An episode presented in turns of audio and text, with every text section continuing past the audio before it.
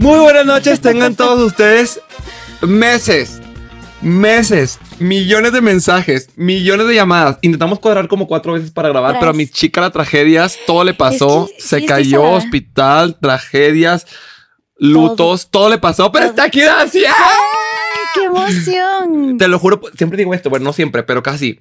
Te lo juro que este sí es el más pedido de todos. O sea, este sí no, no sé qué, o sea, ¿qué tienes contra la gente? ¿Qué espera la gente? Es que sí, sí soy muy señora tragedias. Sí. Entonces supongo que por eso les da como curiosidad. y mira que este podcast trata de eso. ¿Cómo esta mierda sigue viva? Así, yo creo que la gente se pregunta. Yo tampoco sé por qué sigo viva. Gracias por venir, bebecita. Gracias por la invitación, la paciencia, sobre todo. Para que vean, perros, lo trabajé. Porque uno cualquiera habría dicho, no, ya la primera que me quedó mal. No que me quedara mal, pero que no nos cuadráramos porque eran los tiempos. No. Aquí no venimos a mentir, sí te quedé mal. Ah, yo te ando defendiendo. fecha. pero te pasó algo, pero te caíste de hocico. Sí, sí, sí, me caí de hocico. Ni modo que viniera chimuela. Ojalá me hubiera caído en otra cosa, pero no, sí me caí de. Sí, también uno tiene que entender las tragedias de la vida y así, pero para que vean que hasta que. no, me que, sí, hasta que. Sí, de, todos los chicos. Sí. Así se le va a poner la boca a varios ahorita con este podcast. Pero. Ay empezamos por el principio. No hay que irnos adelantar porque tú tienes mucha sopita y también no quiero que sea nada más ay, Dacia del mal de amores, sino yo sé que desde chiquita pues viviste cosas y eso creo que me gustaría empezar por ahí porque pues todos tenemos traumas de la infancia. material, sí, o sea, una no está loca nada más porque sí. O sea, hubo algo que construyó esa locura, ¿me entiendes? El evento canónico. Claro, obviamente mis papás son mi evento canónico de toda la vida. Ah, este, pues, um, contexto rápido que yo no sé si sea cierto porque pues una es bebé, entonces no sabemos si es verdad. Mi mamá y mi papá tenían unos dos años saliendo, se embarazan. Mi mamá no quería estar embarazada y lo que se cuenta por ahí es que mi papá le dijo, pues lo tienes. O sea, a mí me vale, no voy a escucharte como mujer y entonces hace lo que yo digo y tienes al chilpayate. Entonces, eh, pues para mi mamá fue muy frustrante. Cuando estaba chiquita y escuché esto, yo dije qué mala onda, ¿sabes? O sea, de que por qué yo tengo que escuchar este rollo, pues, o sea, se supone que eres mi mamá. Ahora la entiendo, ¿sabes? O sea, ahorita que ya estoy más grande, digo, güey, pues es que si yo también hubiera pasado por eso, pues no me dejaron tomar decisión sobre mi cuerpo. Y eh, pues obviamente se frustró muchísimo. Eh, mis abuelos, obviamente, pues de la vieja escuela, de pueblo, eran como la hija que se nos embarazó y no se ha casado. Entonces, durante unos cuantos meses estuvo encerrada mi mamá dentro de la casa y no la dejaban salir. Mi mamá me cuenta, y de hecho mi tío, su hermano, también me cuenta que él le pasaba comida a mi mamá por una ventana para que pudiera alimentarse. Y después mi papá ya como que consigue un lugar y se van y mi papá empieza a ejercer violencia sobre ella, empieza a golpearla y era como muy inseguro y muy celoso y como todo este rollo. Entonces, pues ya eh, llegué a la vida. ¿Cuántos años tenían en ese entonces sus papás? o sea, eran, bueno, pareja joven o no? O sea, creo que se, se, llevan como un año. Creo que mi mamá tenía 21, 22 años, mi papá 22, 23. Estaban chiquitos. Pues tan pendejotes, la verdad. Sí se puede decir groserías. Aquí verga, ah, no, es bienvenido. no la vaya a cagar. Este, pues sí, estaban mocosos, no sabían qué pedo con sus vidas. Mi papá trabajaba para la policía. Se cuenta por ahí que empezó a consumir pues, varias cosas, ¿verdad? Yo creo que lo que rescataban, ah, se ah, metían a las bodegas y, a ver, ¿a qué saber? Hay que catar que este polvo de hadas. Mi papá se empieza a volver más agresivo. Al año se embaraza a mi mamá de nuevo. Mi mamá tampoco quería y pues ni modo, se tuvo que fletar otra vez a tener a, a la bebé. Y este, y tres años después nace mi última hermana. Entonces, pues ya era mi mamá una pues, morra de 24, 25 años con tres niñas. ¿Y seguían viviendo en este espacio que consiguió tu papá o no? Sí, o sea, todo es muy caótico porque desde el principio eh, yo recuerdo, o sea, las primeras como cositas que tengo de conciencia es cambiarnos mucho de casa. Y creo que ahí empiezan las heridas emocionales, ¿no? O sea, porque como que nunca tuve un nido.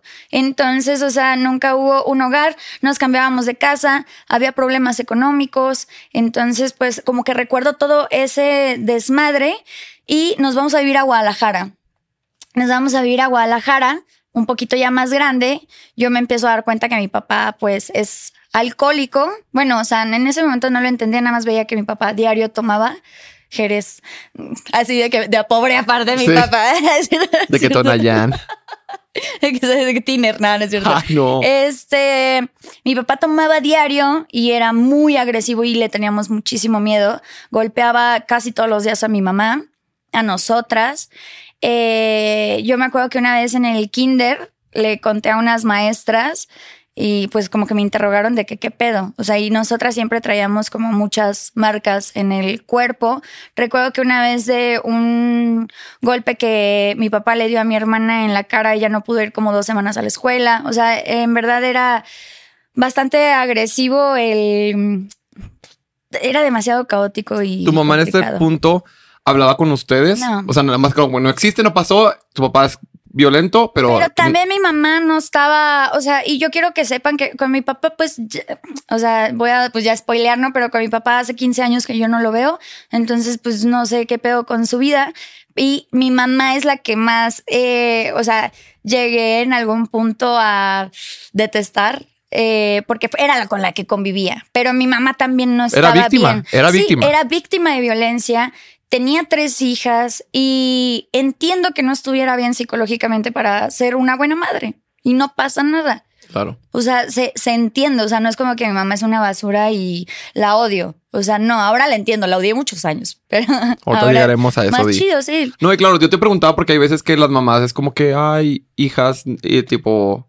No, escóndanse o. picaba. O sea, era, ah. o sea, tóxico, tóxico, tóxico, tóxico, pero ningún ay, que llegara a mi mamá y picara a mi, a mi jefe no justificaba nunca jamás que mi papá le pusiera una mano encima. Entonces, pues fue eh, como todo este rollo. Creo que mi papá pierde su trabajo, mm, creo que tomó muy malas decisiones y eh, empieza a tomar más. Eh, no tenemos dinero. Había veces que mi mamá literal agarraba agua de la llave y compraba una zanahoria y un nor suiza.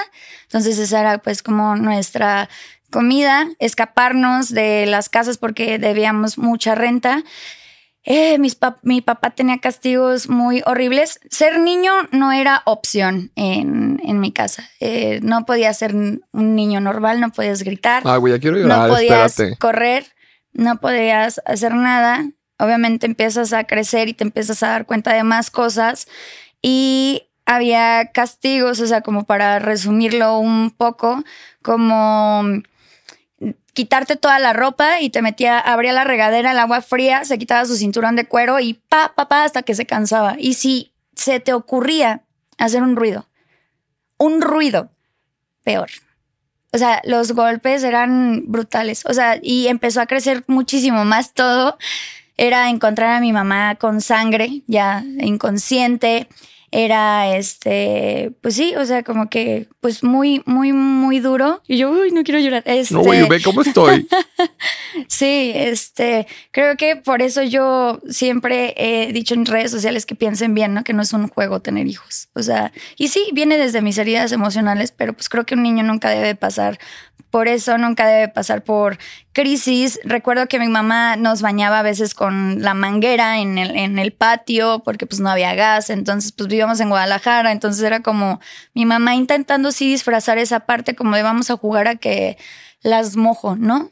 Entonces, eh, pues muy duro. Eh, deja de trabajar mi papá, mi mamá se mete a trabajar, mi papá no tenía paciencia, jugaba todo el día PlayStation, un PlayStation que me regaló, yo no podía sacar menos de 9.5. Si no, madriza. O sea, todo lo que hiciera era golpes. Que si agarraba tierra eh, con las manos, en, o sea, con una vara en las manos. Que si no te aprendías algo, eh, agarraba el libro y te azotaba la cabeza así contra eh, el libro. O sea, y entonces yo pues, creo que por eso aprendí a tener buenas calificaciones y retención. ¿Tu demás em, familia sabía? O sea, los abuelos, los papás de, tu mamá sabían o no? Los papás de mi mamá creo que sí sabían, pero pues como mi papá era violento, había trabajado en la policía y como que había muchos temas ahí, pues como que sí le tenían miedo. Claro. Está cagado porque el güey no mide ni unos 70, creo. Entonces. no, pero igual como quiera. O sea, un señor violento y de la policía dices, ay. No, y yo vi a mi papá también golpear a otras personas, o sea, tipo en una gasolinera y se agarró a madras a dos güeyes y que ganó y ya sabes, o sea, yo no sé qué tipo de furia tenía dentro de su pequeño cuerpo, pero pues sí está como bastante demente. Eh, no tenía paciencia para cuidarnos, para enseñarnos. Empezó a golpearnos más porque pues ya no tenía trabajo, entonces pues a todas nos tocaba parejo. ¿Tú cuidas a tus hermanitas o qué les decías? Todavía pues, o sea, es que no podías hacer nada, no te podías meter. Si madreaban a una, tú, tú no te metas, te va a ir peor a ti. ¿Sabes? Oh. Recuerdo alguna vez que quise defender a mi mamá y pues me fue peor, ¿no? O sea, de que deja a mi mamá y, ah, sí, cabrona. Entonces, eh, pues era llorar sin hacer ruido. Me acuerdo que también a las 8 de la noche ya no podíamos salir de nuestro cuarto porque según era el tiempo de mi papá y no podía salir ni al baño. Entonces, ay, no sé por qué me dio sentimiento esto, pero literal empezamos a hacernos pipí hacernos pipí en la cama de mi hermana, la chiquita, porque pues era la chiquita, entonces pues era como más normal que ella se hiciera pis en la cama. Y pues ya estaba horrible. Nos pusieron basinicas adentro de, plástico, así adentro del, del, cuarto para que pudiéramos hacer pipí ahí.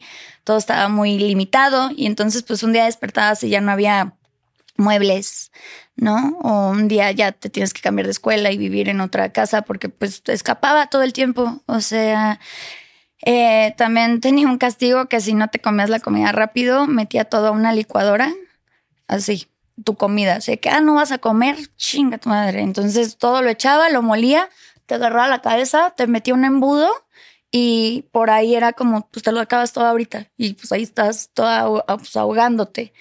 Eh, mi hermana, eh, la mediana, es este, pues morenita, pues no le metió una vez a bañar en cloro a ver si se le quitaba. No, no es cierto. Sí. O sea, castigos muy duros, muy, muy duros y pues por eso no está bien traumada. Este, eh, ya creo que la gota que derramó el vaso fue... ¿Esto hasta qué edad fue? Esto yo tenía, pues duró toda esta violencia como hasta, o sea, intrafamiliar. También mi mamá pues nos daba nuestros apes así. Pero pues entiendo que también ella estaba frustrada y no sabía qué hacer con su vida y la estaba pasando bastante mal. Y cuando les digo que le pegaba, le pegaba. O sea, no era. No era como, una cachetadita. Y que no está bien. O sea, está mal, está, sigue, estando muy mal. Sí, no, pero era arrancarle pelos, mal, o sea, fuerte de que moretones horribles. Lo que yo nunca entendí es por qué los vecinos también no hacían nada. O sea, porque si mi mamá Porque también gritaba le tenía, puede ser que le tenían miedo también a tu pues papá. Sí, pero si alguna vez escuchan a alguien pedir ayuda, mm. ayuden. O sea, la neta sí pueden salvar la vida de alguien o pueden salvar a un niño del trauma. Este, pues, o sea, como bastantes castigos, eh, mucha violencia, siempre mi papá pegándole a mi mamá, que para que no lo molestara, de que ya déjame en paz. Un día, mi mamá regresa del trabajo, hubo una discusión súper fuerte. yo creo que le metió la golpiza más fuerte y más horrible que vi. Este, nos escondimos en el cuarto, mis hermanas y yo, y este fue muy horrible porque al otro día yo fui la primera en despertarme y tuve que seguir un camino de sangre para encontrar a mi mamá. y este, y tenía todo el pelo como sangre seca, ¿sabes? Y la oreja la tenía despegada de la cabeza y estaba como inconsciente, toda hinchada. Y me acuerdo que la, desperté para ver si estaba viva. Y este. Y no sé por qué le dije a mi mamá de que te imaginas que fuéramos mariposas y pudiéramos volar libres y, e ir a donde, o sea, y como llegar a donde queramos y ser felices. Pues ahí mi mamá se agarró los ovarios. Se los super agarró agarró todas nuestras cosas. Nos fuimos a refugiar a casa de como un, una amiga y eh, ahí nos escondimos. Nos subimos a un Primera Plus y llegamos otra vez aquí al Estado de México a vivir a casa de mi abuela. Y pues pues obviamente pues escapamos. O sea, yo creo que mi papá cuando llegó y vio todo ese desmadre de haber dicho qué pedo, ¿no? O sea, como que... estaba preparado, pero aquí está. sí, las infancias suelen ser muy duras y, y la mía me tocó así, pues, pero sé que hay gente que la pasa peor y y a veces sí, no, es competencia también, porque la gente que, ay, nada más es, güey, no, o sea, no es competencia. Y tú como niño, güey, ¿cómo chingados procesas eso? No se puede. O sea, no, lo puedes ni como adulto siquiera, menos como niño. No hay manera, o sea, no hay manera de procesar tanta violencia, no hay manera de procesar no poder ser niño, no hay manera de procesar que no tienes que comer y no, no, no entiendes nada, entonces piensas que así es la, la vida. Yo muchos años creí que así es la vida y que la vida es para sufrir y para meterte chingadazos y como que si vas a vivir, vas a sufrir, así, punto. Vivimos mucho tiempo ahí en casa de mi abuela. Obviamente mi mamá al separarse, pues eh, se sintió libre y en, dentro de su libertad, y esto, o sea, lo he hablado directamente con mi mamá, o sea, no es algo como que, y no la estoy quemando ni nada así por el estilo, es algo que hemos platicado, que se ha puesto las cartas sobre la mesa y mi mamá acepta sus errores. Y aparte, a ver, este podcast no es para juzgar a nadie. No. Cada quien viene, cuenta las vivencias. Con historia. Y aparte, tu mamá hizo lo que pudo con lo que tenía y como pudo, ¿sabes? O sea, obviamente iba a cometer un buen... Si los papás que no han sufrido violencia cometen miles de errores como papá, porque número uno, nadie les enseña. Número dos, ahora con violencia y con traumas, obviamente a cometer cosas. Es que ni andan años de que, uy, ¿cómo que la mamá? Cállense. Pues no, pues mi mamá agarró el, pues el despapá y en pocas palabras, pues fue como que yo salgo, yo me arreglo, yo soy y pues eh, empezó a ser como un poco ausente, también como un poco más estresadilla. Y la entiendo porque, pues, quieres libertad, o sea, y más cuando no estabas planeando ni nunca procesaste ser mamá. O sea, cuando tienes 24 años, cuando te embarazaste, o sea, te Sí, o sea, cuando se separó tenía 28, un año menos que yo ahorita. Entonces yo no sé qué haría con tres niñas, ni de pedo. O sea, yo no sé, y sé que todo me alteraría y sería como, Claro. y que, nos llevaba a la escuela y trabajaba para mantenernos y todo el rollo y le daba dinero a mi abuelita para que mi abuelita nos cocinara. Después ya tuvimos la oportunidad de tener un departamento y ahí sí es cuando yo me vuelvo mamá de mis hermanas. Mm, pues sí, literal. O sea, era como que creo que equivocadamente era de ya están grandes. Entonces ustedes tienen que aprender a prepararse y ustedes tienen que arreglar y ustedes tienen que hacer esto y el otro. Y eh, ahí es cuando yo empiezo a ser como más responsable de mis hermanas, que se me hacía injusto. O sea, yo que me acuerdo que de chiquita era como, ¿por qué yo no puedo salir a jugar? ¿Me entiendes? O sea, era como, ¿por qué yo no puedo pues no sé, ser un niño una niña, ser una niña. Sí, o sea, y aparte, pues en la escuela me empezó el bullying. Yo nunca había eh, sufrido bullying, pero ahí era bullying porque mi mamá estaba divorciada. No, yo era de papás divorciados. Eh, y luego pues traía como un acentillo de Guadalajara, pues no sé cómo era. Yo supongo que hablaba así, así, así tiene morrilla. Y entonces de que, ay, pues la menonita y de que estás muy delgada y todo este rollo, pero pues siento que también, puta, los niños, entre niños somos malos. Somos muy crueles, de verdad. Yo también me acuerdo las cosas. Creo que las cosas que más me hirientes que nos dijeron fueron de niño. Ahorita me dicen Joto, ay, sí, ya sabía. Yo, sí dime algo nuevo, con mucho orgullo. Pero el niño te dicen cosas muy crueles que aparte no tienes. No saben, no tienen contexto de la historia de vida que estás cargando. Y entonces era como, jaja, maldita flaca, no sé qué. Yo de que, güey, no tengo que comer, güey. O sea, ¿sabes? Es, es como, y si, y si quiero comer, yo tengo que preparar algo que yo no sé preparar. Yo no sé usar nada. Me acuerdo que era como, la comida está en el microondas. Y entonces, pues eso era lo que había. No, pues no entendía yo nada y de repente mi papá regresa a nuestras vidas y pues creo que mi mamá pues le quiso dar otra oportunidad porque no sé. Porque es víctima, porque no, uno es víctima, uno es víctima y cuando está tipo, le es ejercido la violencia y la manipulación, pues tienes miedo y creas como este sentido de dependencia y de que va a cambiar y la ilusión, porque en algún momento pues se enamora. Sí, no, y aparte el ser familia, creo yo, un poco. Por favor, de verdad, y siempre lo digo también cuando me preguntan, hago que dice en Instagram y así que, ay, ¿qué hago? Porque mi marido me engaña, me violenta, pero no quiero que mis papás, que mis hijos, no quiero que mis hijos tengan papás separados. Ah, pero si quieres que tengan papás violentos, papás tóxicos, papás infieles. Yo lo que he aprendido es si tu relación está horrible, tus hijos van a ser más felices contigo siendo feliz aparte, cada uno haciendo su vida. Nunca van a ser felices viendo cómo se lastiman entre ustedes. No se queden por sus hijos, porque también es otra. Sigue siendo una mujer. O sea, tu mamá sigue, sigue siendo una mujer y aunque lo haya visto por sus hijas, güey, y tu felicidad a qué hora? Porque me siguen muchas mamás jóvenes que ya están en mi edad, que ya pues somos adultos, entre comillas, 30 años, no, 35. La felicidad de mi mamá, pues dónde quedaba, ¿no? Exacto. yo creo que pues ahí pues fue un poco nosotras y ok, ahí vamos a hacer la familia. Y un día eh, mi mamá llega de trabajar porque recuerdo que este güey no tenía trabajo. Otra vez. así de ah, un aplauso para mi papá. Este no tenía trabajo y mi hermana no aprendía, no, no, no era buena para las matemáticas. él se estresó demasiado, o sea, mi papá como que se estresó demasiado, le empezó a azotar contra el cuaderno, llega mi mamá y en eso yo estaba bañando a mi hermana la chiquita y fue como métanse a su cuarto y manda a mi hermana al cuarto con nosotras y pues otra vez que se la agarra y lo corrió. Y al otro día era Navidad. Me acuerdo perfecto que a mí se me rompió el corazón en miles de pedazos porque no entendía. Yo lo único que quería era tener una familia, ¿sabes? O sea, era como, pues yo quiero a mi papá y a mi mamá y ojalá funcione. Porque pues también estar solas pues no me gustaba. O sea, yo quería que mi mamá estuviera como en la casa en vez de estar saliendo a trabajar o eh, distraerse. Eh, que ahorita de grande obviamente lo entiendes que era mamá ausente porque tenía que comer algo, ¿sabes? Sí, eso una. Y la otra que pues tiene que vivir, no vivió nada. O sea, mi mamá se salió de casa mis abuelos chapados a la antigua este, entonces, pues entiendo que cuando a mi edad, o sea, ya a mi edad todavía me pongo pedotas. Claro. Entonces entiendo que ella pues tenía ganas de, de disfrutar.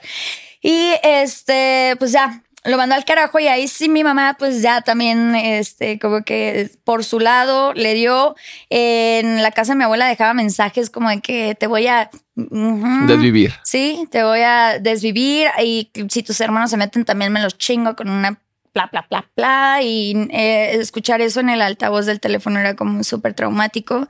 Luego como que intentaron hacer las cosas bien y de repente íbamos los fines de semana a casa de los papás de él y, también era horrible, era como que pues porque le teníamos mucho miedo.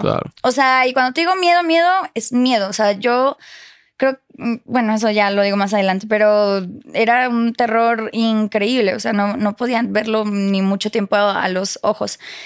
Eh, se vuelven a pelear, ¿no? sé, es que era una relación bastante tóxica desde el principio.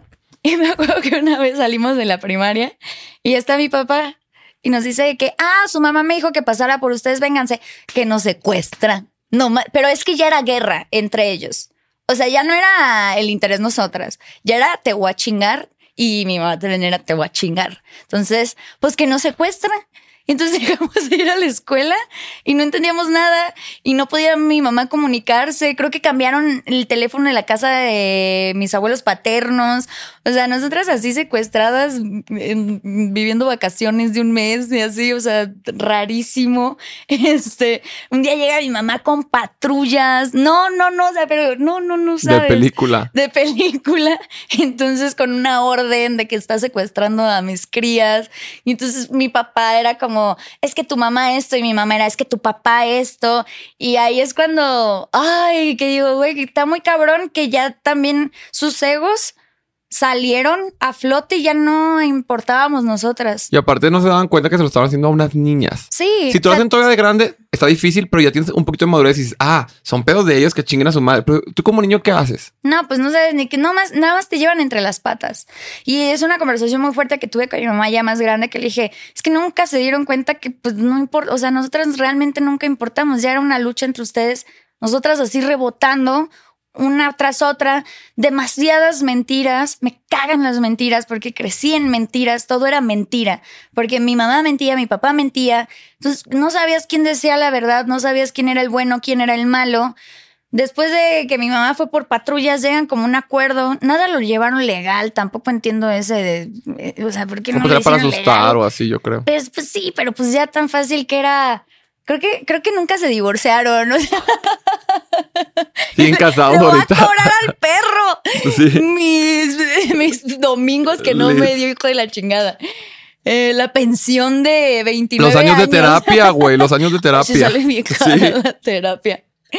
Entonces, pues ya, o sea, mi mamá como continuó con su vida, tuvo su primer novio. Uy, no, eso para mí fue fuertísimo. Fuerte, fuerte. Yo como que no lo procesaba. Sí, una por celos y otra era como, es que mi papá es mi papá, no sé, y, también era como que te envenenaban la cabeza allá y te la envenenaban acá, entonces como muy horrible, me acuerdo que yo lo trataba mal, mal, mal, mal, pobre vato, así que llegaba y me llevaba dulces y yo, y que no le hacía caso y no sé, me hacía ahí como el rogar y todo el rollo. Se empieza a distraer también mi mamá mucho en esta relación. Entonces ya era yo cocinar o pues mi abuelita nos hacía el paro de enseñarnos a lavar ropa. Desde muy morrita aprendí a cocinar, entonces ahorita cocino chido, rico, para quien quiera ser mi marido. No, no es cierto. Para Masterchef, VIP. sí.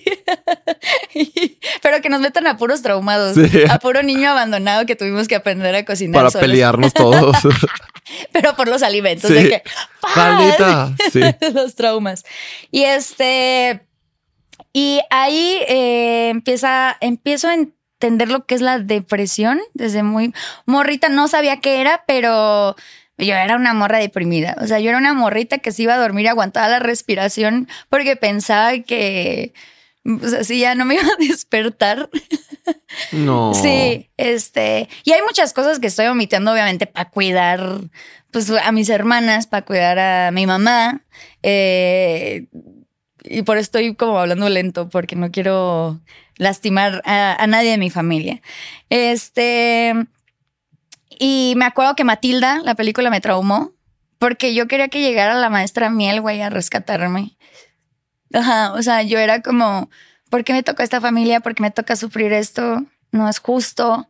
Saco buenas calificaciones. O sea, era como, ¿por qué? ¿Sabes? O sea, ¿por qué me maltratan? ¿Por qué me pegan? ¿Por qué si saco, o sea, no, no, no tenía aprobación, no tenía amor, no tenía atención? Pues, no tenías como mamá tu círculo seguro tampoco, ¿sabes? De como a dónde corro. ¿A dónde corro? ¿A dónde me voy? No conocía a nadie. Mis abuelos, todos estaban muy en su. Todo el mundo estaba muy en su rollo. Entonces, para mí era como súper, súper fuerte.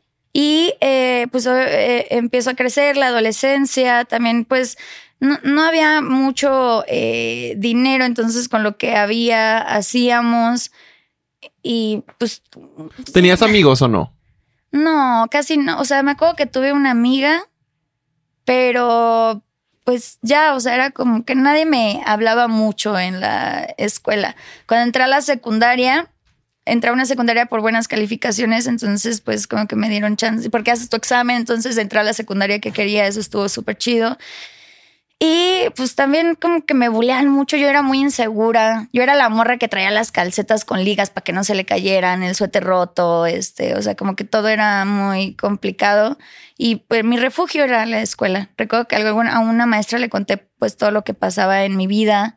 Y pues mi mamá ahí no tomaba buenas decisiones, entonces pues sí había zapes y pues, o sea, pues sí había zarandeadas, pues.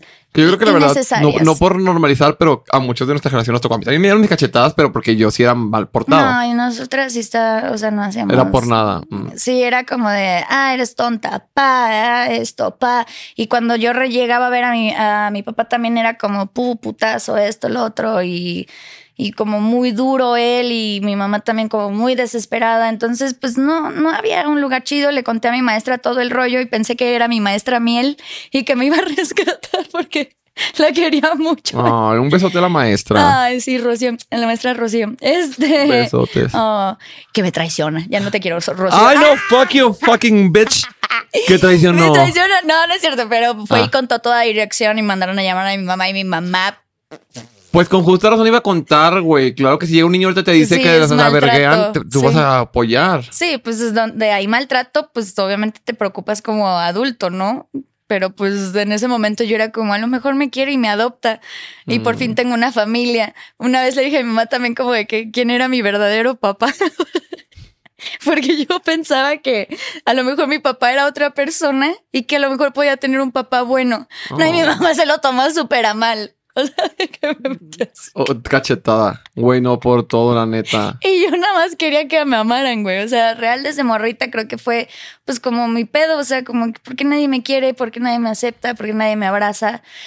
Eh, pues entrando a la adolescencia todo empieza pues a trastornarse eh, pues un poco más. Está de moda las cosas estas de los emos. Entonces pues yo me hundí como en ese mundo y hacía pues las tonterías de que... ¡ah! Me corto. De que me... para sentirme viva, ya sabes. O sea, no, pues tampoco la- lo Sí. hacía como muy denso, pero nada, pendeja. Porque Sí, duele. era- era- sí, claro, era como por sentir que soy parte, porque sí, mucha gente lo hacía y que, que, que luego que estaba súper normalizado en mi escuela, un chingo de gente, todos con fleco, todos con Converse, Sí. que blanco, negro, blanco, negro, blanco, negro, estoperoles en el cinto y se cortaban Sí, así, ¿sabes? No, o sea, yo tengo de que una rayita, mira, una rayita, y pero no es, no es. No, aparte sea, tú, aparte tú más perra porque te cortabas así como es. Porque lo no, no voy, a, no voy a dar, no voy a dar tipo información ni ideas de nada, pero hay una manera. Y todos se cortaban de la manera equivocada para que no pasara nada. Pero tú más perra hiciste bien. Y yo sobre la Ay, no. No. No, pues estaba muy deprimida. O sea, yo quería escapar. Vivía temporadas con mi mamá. Cuando la, la odiaba, me iba con mi papá. Y cuando lo odiaba, así como campechaneándome. Cuando cumplí 15 años, este. Ah, no, entré a tercero de secundaria, me desquicié. En tercero de secundaria, yo me volví la morra más loca del mundo. Reprobé materias. Hacia. Me iba de pinta. Así tenía una bandita, me decían la Bambi por los ojos grandes y las piernas flacas. Una vez le di en la madre a una morrilla que fue a darle cartas a mi novio. No, yo era una disculpa loca. esa morrita, dije. No, sí se pasa. ¿Sí? Ah, no, no es cierto. No, no, no se justifica la violencia jamás. Pero pues ya me volví bien loca. Empecé a faltarle un poco al respeto a mi mamá. Ya era como de que, pero tú qué, ¿no? Y de que, pues si no me quieres, ¿para qué abres? O sea, yo dura. O sea, que pues nadie te dijo que, ¿para qué me tuviste? Y esto y lo otro. Entonces, pues ya eran las peleas adolescente. Eh, De, de adolescente con tu mamá de que pues que pues que De que entonces pues me voy, picaba. de que me vale madre. No, ver. no podía escaparme porque mi mamá se daba miedo. Mi mamá hasta la fecha me da miedo enojada. O sea, yo no la hago enojar. No, no, no. no. Señora, si está viendo esto, yo quiero mucho, hija, y soy bien amable. Yo jamás voy a hablar mal de usted en este podcast. Hasta la respeto. No, la amo con todo mi corazón, pero sí, todas tenemos un carácter demasiado fuerte que se sale de control de repente y no me hagas enojar. O sea, si es como que las huescas, no las hagas enojar. Y nos reímos entre nosotras, porque pues de repente que el novio te hace enojar, uy, no. Me Uy, hagas lo enojar. vi, lo he visto en redes sociales. Di, no me No. tienes que platicar, di. No, no me hagas enojar. Sí, se, se nos sale el chamuco. Eh, mi papá desaparece, empezó a trabajar en un Oxxo. Eh, tuve un año sabático porque reprobé pues materias en la preparatoria y también el maestro la agarró ya contra mí porque la primera estaba bien el examen ya cuando los revisaron en dirección, pero le dije que era un pendejo porque no había entendido yo algo y me dijo, morras como tú no logran nada en la vida, ¿para qué quieres poner atención? Le dije, pinche pendejo, así de que me valió madre enfrente del salón. Entonces, hasta que mi mamá fue, porque mi mamá siempre fue muy guapa y sexy, de buen cuerpo, y llegó mi mamá de que, ¿cómo que no pasan a mi hija? Y el maestro me pasó. O sea, no, mi mamá no hizo nada para que me pasaran. ¿eh? O sea, literalmente yo estuve enfrente y fue como, ay, no, perdón, señora. No revisé bien y yo, uy, maldito perro. Estudié la teoría de aviación en ese momento de año sabático y me cagan los aviones. No me gustan los aviones. Ahí tienes a la perra intentando ¿Qué? estudiar aviación. Yo así de que, ay, piloto. Y me decían, ay, te verías bonito de sobrecargo. Y yo, no, Piloto. piloto. Eh, que mi mamá se empezó a volver todo más turbio y más feo. Me escapé de mi casa cuando tenía unos 16. Fue la primera vez que me escapé de mi casa. Me fui a casa de una amiga, le cuidaba a su bebé. Ella era pues muy desmadrosa, tenía pues como mi edad también. O sea, yo tenía 16, ella tiene 28, 29. Entonces, pues nada, la quiero con todo mi corazón. La neta siempre estuvo para mí, para escuchar.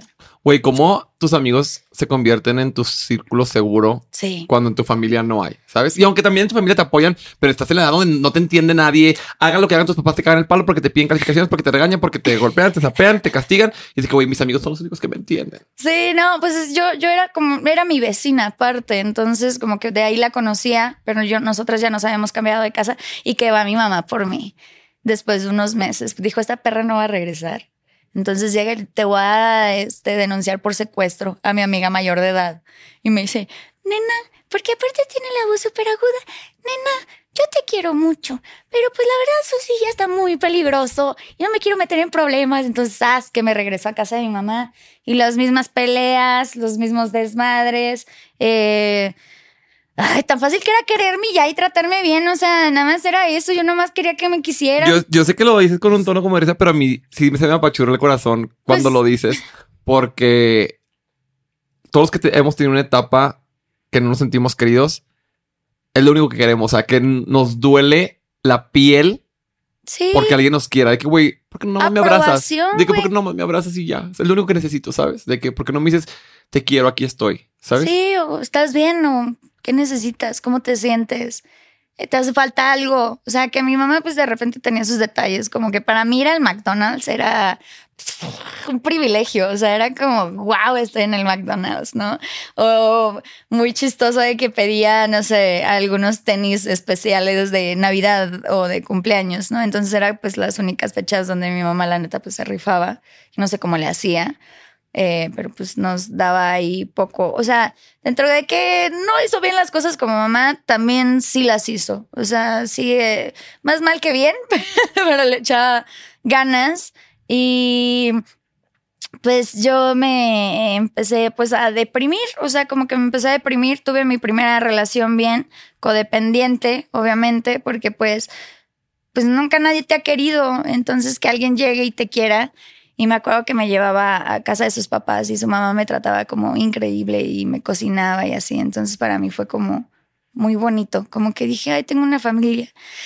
Y después él se puso toxiquísimo y una vez su mamá tuvo que bajar con un bat a perseguirlo porque se puso como medio agresivón. Entonces su mamá sí me quería. Y de ahí, pues, o sea, como que me empecé a volver noviera por sentir que todo el mundo me bulea por eso en redes sociales. Ahora saben que que, les valga verga. viene de, de muchos traumas. Ay, me da coraje, la neta. Pero pues sí, o sea, viene como de muchos traumas. Y ahí tuve otro novio y este... ¿Por qué te da coraje? Porque la gente opina sin saber. Pues sí. Díselos a la verga. No les debes nada y no tienen que, no tienes que explicarle tu trauma a nadie para vivir tu vida con No, lo que tienes. Porque me, me, me, me tardé hasta, hasta este año en entender que la gente tenía razón y creo que es un poco de pena. Bebé, pena porque ¿qué, qué, qué hiciste tú mal? Nada. Nada. No, pues no sé, nomás quería tener amor. Exacto, no, pena no. Porque viviste tantas cosas y aún así sigues siendo una vieja trabajadora de bonitos sentimientos, buena Sí, onda, he que ve cómo sonríes, güey, que eres chistosa. Una, cualquier otra persona con lo que viste, güey, ahorita estaría hundidísima. No, Entonces, que no te, sí, pero saliste, güey. Y sin la ayuda de nadie o con poquita ayuda externa, pero que no te dé pena que tus traumas te orillaron a hacer cosas que quizás no querías o que te nublaron.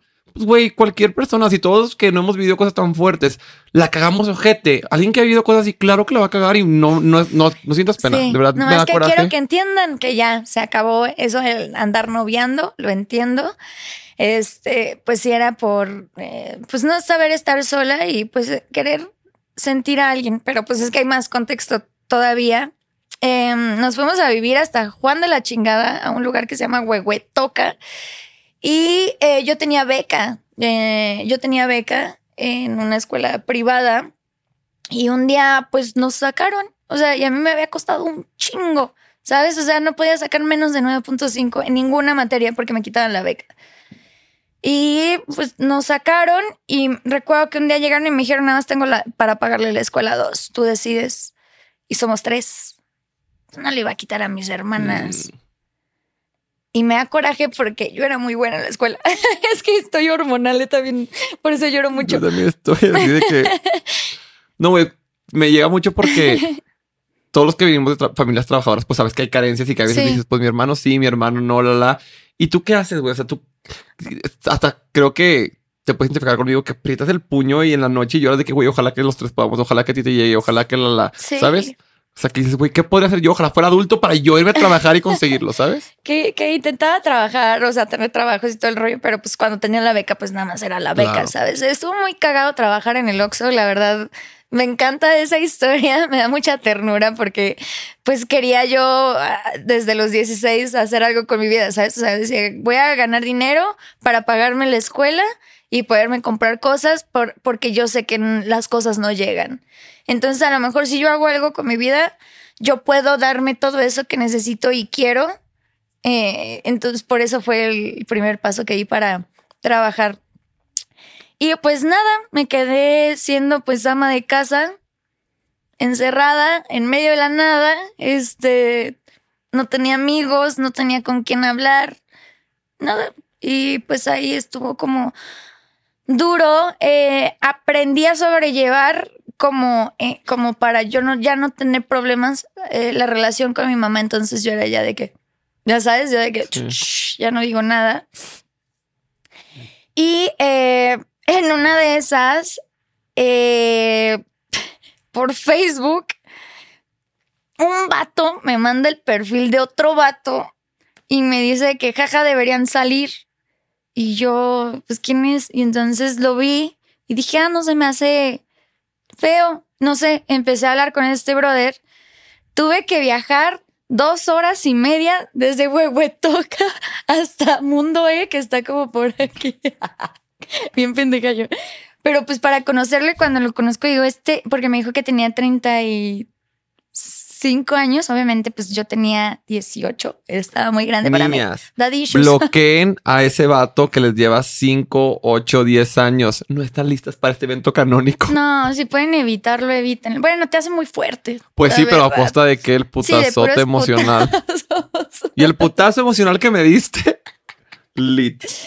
Eh, viajé, o sea, porque tenía que tomar demasiados transportes para llegar y obviamente pues no tenía dinero. Entonces, pues ahí como pude, junté y eh, empecé a salir con él. Pero yo le veía las manos y decía, mmm, raro, ya sabes, de que ves las manos de un hombre ya grande y son de manos de hombre grande. Pero me empecé a enamorar, no sé si, o sea, ahorita que ya estoy más grande, creo que eh, buscaba refugio obviamente, que me escucharan y sentir la atención de alguien, también del sexo opuesto, para sentir aprobación masculina, para sentirme importante. Un día quemé una sopa sin querer porque me distraje y mi mamá explotó. Yo ya tenía 18. Yo dije, ya, no puedo más. Dije, llevo 18 años de mi vida soportando maltratos, gritos, golpes, este, carencias, soportando demasiadas cosas. Dije, ya, soy mayor de edad, me voy. Y le hablé a este vato y me fui a su casa. El plan no era quedarme a vivir con él, pero pues el buen pedo fue como, no hay pedo, te ayudo. O sea, porque como que sí me tenía cariño. O pues también quería una hija. No lo sabemos. Pero pues terminé viviendo en su casa y pues, él era músico famoso. Entonces, Ahorita me vas a decir fuera de cámaras quién es. Era músico famoso y este, y pues yo no entendía nada de la vida, o sea, pues literal yo no tenía experiencia de vida de nada para empezar, eh, pues era una niña ya bastante lastimada, entonces cualquier cosa que tú hicieras, te la iba a soportar.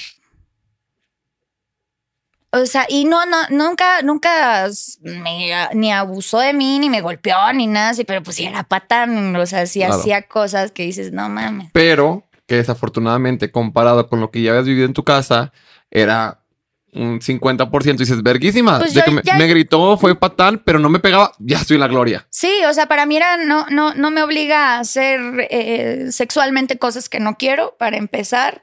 No me, no me había puesto una mano encima. Y pues no, no, o sea, como que sí me manipulaba un poco. Y un día, porque le gustaba mucho la verde, me dice, es que yo a mí. Ay, casi la verga. yo, ah, hermana, yo, sé quién habla. Ah, soy yo. Este, eh, súper pachequísimo, me dice, yo a mis 43 años, este, pues la vida a la vez como súper diferente y yo, no mames, tiene un año más que mi mamá. Y yo tenía como dos meses viviendo con él. Y yo ya no podía regresar a mi casa. Me, lo, me quedé callada. O sea, literal, me quedé callada, choqueada. Dije, hay de dos o me aguanto acá y va, órale, pues sí está muy grande y no estoy entendiendo bien qué pedo, pero yo ya no quiero regresar a lo que he vivido toda la vida. Y pues ya lo dejé pasar. Y pues le caché muchas cosas en el celular, infidelidades, groupies. Eh, ay, y o sea, como que manejaba la, la, información, o sea, manejaba el ser infiel como, pues ni modo, ya sabes, pues es que es lo que soy y pues así, la vida del rock, la vida del rock y pinche ruco. Sí, güey, pinche no, inmaduro, culero. y la responsabilidad afectiva, papá, esa no de te que, güey, ya tienes pinches 40 y no sé qué años, ya se te va a caer el pito y sigues así, dijo, últimos años de aprovecho. Me acordé de cosas y yo ni fíjate que en ese momento... Toda la flor de la juventud niñas ahí en casita, chicas ahí en casita. Güey. No eres muy madura para tu edad. Exacto. Aunque te crea la mera verga, no lo eres. Ese vato te está comiendo y te está manipulando, dándote todo con el dedo, aunque tú piensas. Y hace como que te cree, y hace como que te entiende, y hace como que, ah, sí, tú eres muy perra. Cómo hablarte es que es manipulación. O sea, sí ah, está ejerciendo poder en base a su experiencia de vida sobre alguien a quien le llevaba 23 años. 23 años. Y yo pensaba que me amaba y me quería y me iba a cuidar y proteger. Obviamente había dado issues, traumillas. No quería regresar a casa de mi mamá jamás en la vida. Y mi mamá me dijo, me acuerdo que me salí con dos costalitos negros de ropa chiquitos porque tampoco tenía mucha ropa, la neta. Y, y no vuelves. Y yo, por esta que no vuelvo y me le quedé viendo a los ojos. Dije, nunca voy a regresar a la casa. Y me acuerdo que me dijo, ay, pendeja. Así, o sea. Te de chiquilla. pues ya fue, es que esa fue la gota que derramó el vaso. Y más que para mí la libertad eran los 18 años. La libertad de todo el pedo familiar, de ser mamá de mis hermanas, de aguantarme todo ese cagadero, era cumplir 18 años. Entonces fue como un bye. Y pues ya, anduve viviendo con él. Y luego, este, la, la, la exnovia con la que había terminado hace dos años me odiaba y yo le tenía mucho miedo. Y. Era de la edad la, la exnovia, ¿no? No, era más grande que yo. Era más grande que yo. Y pues tenían el hijo, ahí tenían el hijo, entonces, puta, me volví madrastra, ya podemos dejarlo del hijo. Me volví madrastra. Y tú víveme sin miedo. Ah, Victoria Rufo, di, cierta cara de Victoria Rufo aquí. Y el hijo de tu edad casi casi no lo quiero, no lo quiero ni dudar poquito. ¿qué onda, hermana? Y tú, ah, no soy tu madre. La neta, o sea, dentro de todas las infidelidades, todas las veces que lloré y todas las cosas que tuve que, mm, pues, madurar rápido. O sea, yo ya venía pues maduradita rápido porque tuve que crecer rápido. Nunca fui niña ni tampoco fui adolescente. Siempre tuve que ser adulto, raramente, pero adulto. Pues ahí fue otro putazote. O sea, sí fue un metidón de verga de los dos, pero no, hombre, ahí sí fue de que. Del rico y del feo. Sí, del rico y del feo. O sea, ahí sí fue creces y te aguantas y te vuelves mujer. Y cocinas y esto. Nunca me faltó nada. Nunca me faltó alimento, la verdad. Yo nunca lo vi como un sugar porque sí lo amaba raramente, pero sí lo amaba, estaba completamente enamorada perdidamente de él. Viví muchas cosas, gracias a él fue la primera vez que me subí a un avión. Él no sabía, creo que nunca supo, pero porque me dio pena que supiera que yo nunca me había subido a un avión y él pues siendo famoso y todo este rollo, pues yo era como, ay, qué vergüenza. Y obviamente me veía bien pueblerina yo, ¿verdad? Y te de que, ay, ¿cómo se pone esto? Y te agarraste de aquí con el camión y, la, y iban llegando a, aproximación 10 mil pies y tú baja. El pasaje. El pasaje. El pasaje. Y este, conocí varios lugares, eh, pues estuvo divertido hasta que dejó de ser divertido hasta que te das cuenta que pues no está chido. O sea, yo también empecé a crecer. Y también fue como, ay, hijo de puta, ¿sabes? O sea, fue como, ah, te estás pasando. Sí, te das cuenta ya en cierto punto. Va. Dije, yo tampoco voy a soportar estas mamás. Y como que se empezó a meter con una malicia dentro de mí, como rarilla, como de, me voy a pasar de verga. O sea, como que cada que yo le cachaba algo, yo decía, un día se la voy a aplicar un día se la voy a aplicar, un día se la voy a... O sea, neta, yo era coraje. Una vez que tengo un story time, ahí si se lo quieren echar en el TikTok, este, de una, de las últimas infidelidades que le caché, contexto rápido, le están haciendo entrevistas, me pasa el celular, había grasa en el celular y dije, tengo tres oportunidades para desbloquearlo. Ya es que pues antes era ah, como... Entonces lo desbloqueo. Eh, resulta que una noche antes de que yo llegara, a ese lugar, em, él estaba con otra morra y le pone a su personal, sóbeme condones porque se me ceba. y yo ahí... Pero mínimo se cuidó. explotando. Y yo mínimo te cuidas. Sí, porque no Sí, mames, si van a poner el cuerno. Ay, que a mí me lo han puesto un chingo de veces. Güey, por dos. Pero es que.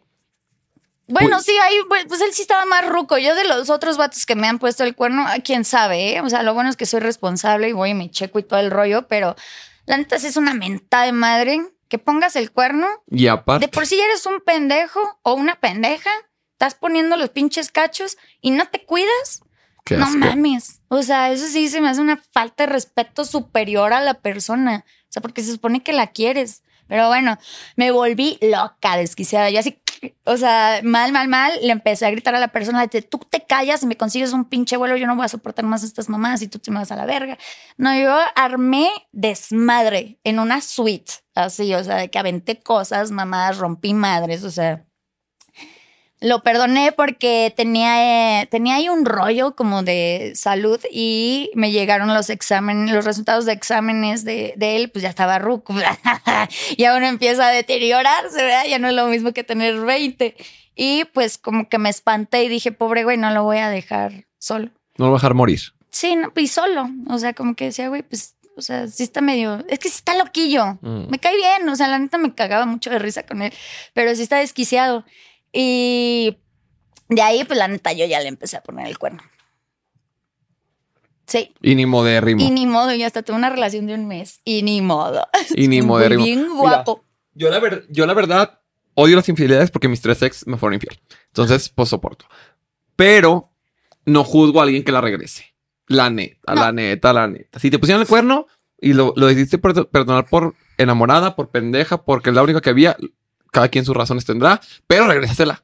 Pero ahí también hay un pedo porque también te empiezas a volver psycho. Ah, no, te vuelve, claro, o sea, te, Te te, te metes a la mierda y ya, ya, ¿sabes? O sea, ya dentro de la mierda, pues ya te conviertes. Pero, pues mínimo no se fue así limpio, di. Sí, no, no. Ahí como con tres vatos. Y pues era. Pues, es que Mañana los- en TikTok. Freddy Dacia normalizando la infidelidad No. y la toxicidad. No, está mal. Pero no, está- te juzgo está si lo horrible, haces. Pero lo hice y tampoco Claro. soy. Yo nunca he sido una blanca paloma y no he sido la morra perfecta y nunca voy a ser la morra perfecta. Y hasta, hasta el día que me muera, yo la voy a cagar. Y yo sí acepto mis errores. Yo no vengo aquí. a que Yo soy preciosa y todo el mundo me ha lastimado. Sí, me sufrí un chingo en la adolescencia. Cuando me salí de mi casa, pues ya me volví medio perrilla. Viene una de esas infidelidades. mm, Pero aparte, yo les decía la neta a los vatos.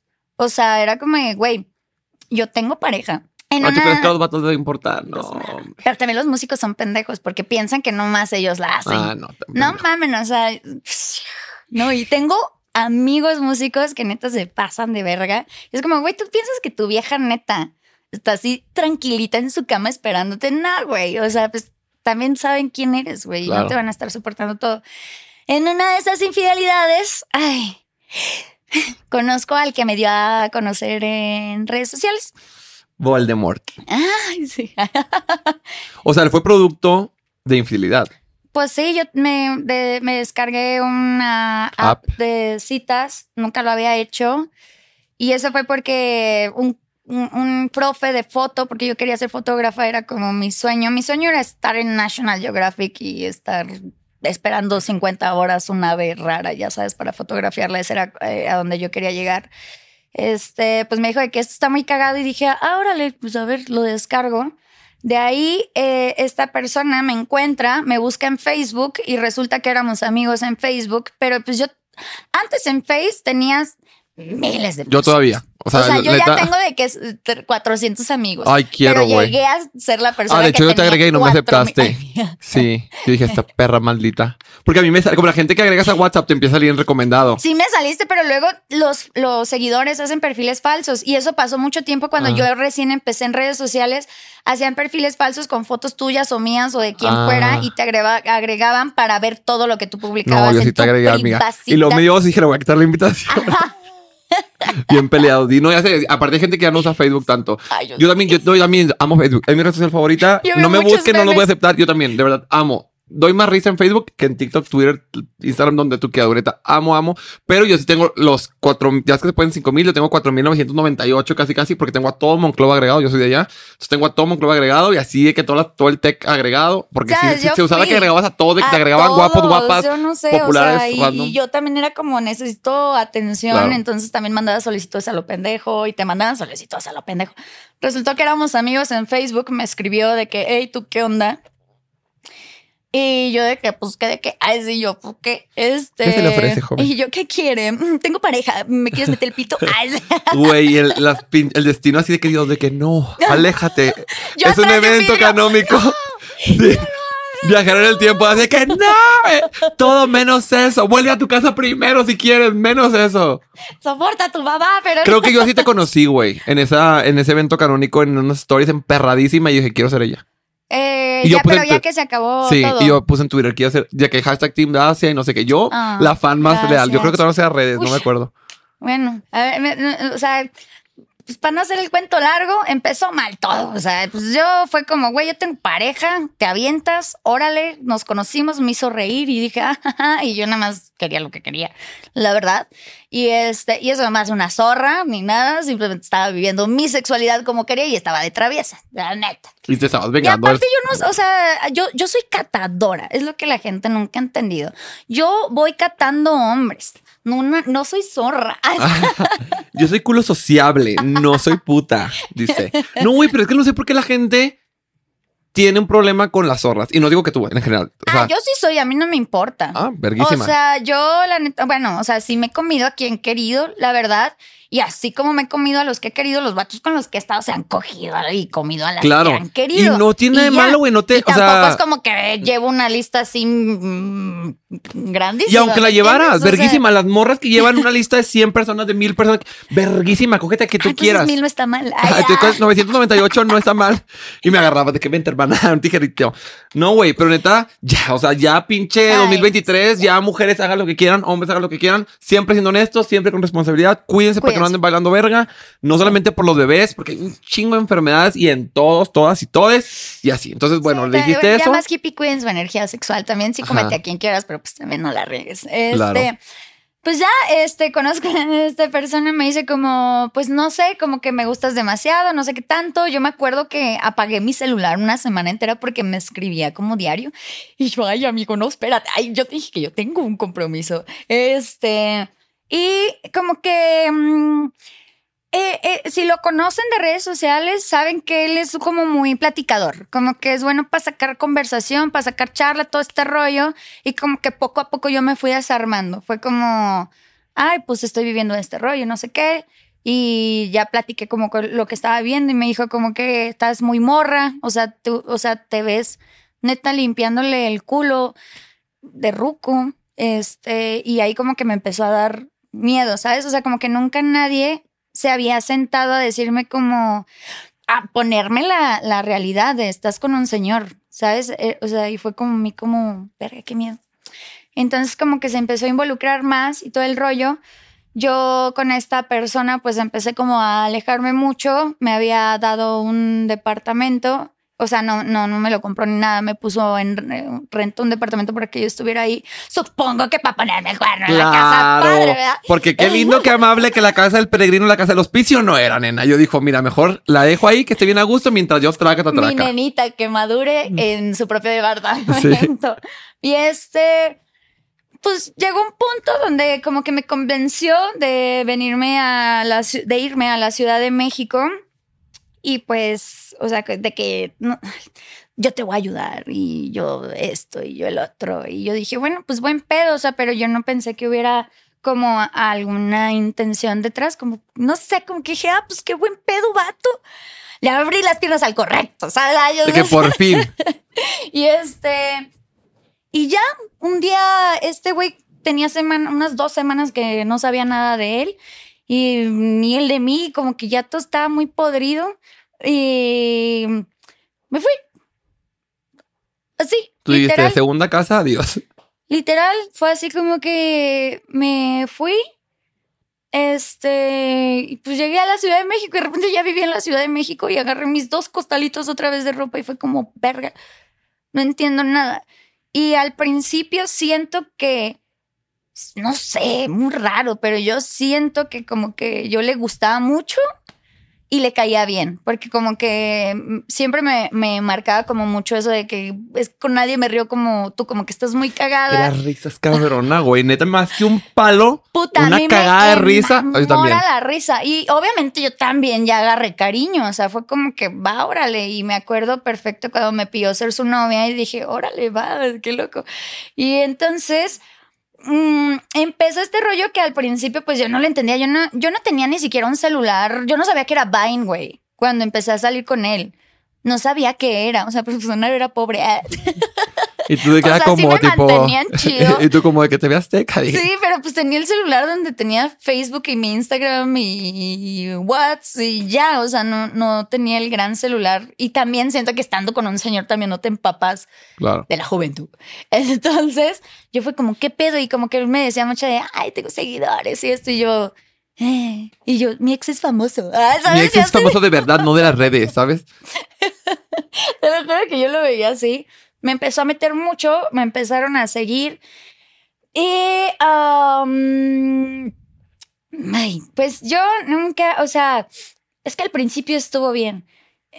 Después, eh, pues eh, eh, es, él es conocido como que pues el rey de la fiesta, ¿no? Y no es fiesta de salir antro, es fiesta exceso, de todo. O sea, yo no conocía ese rollo. O sea, el, el, señor. Truco, que le dicen el truco.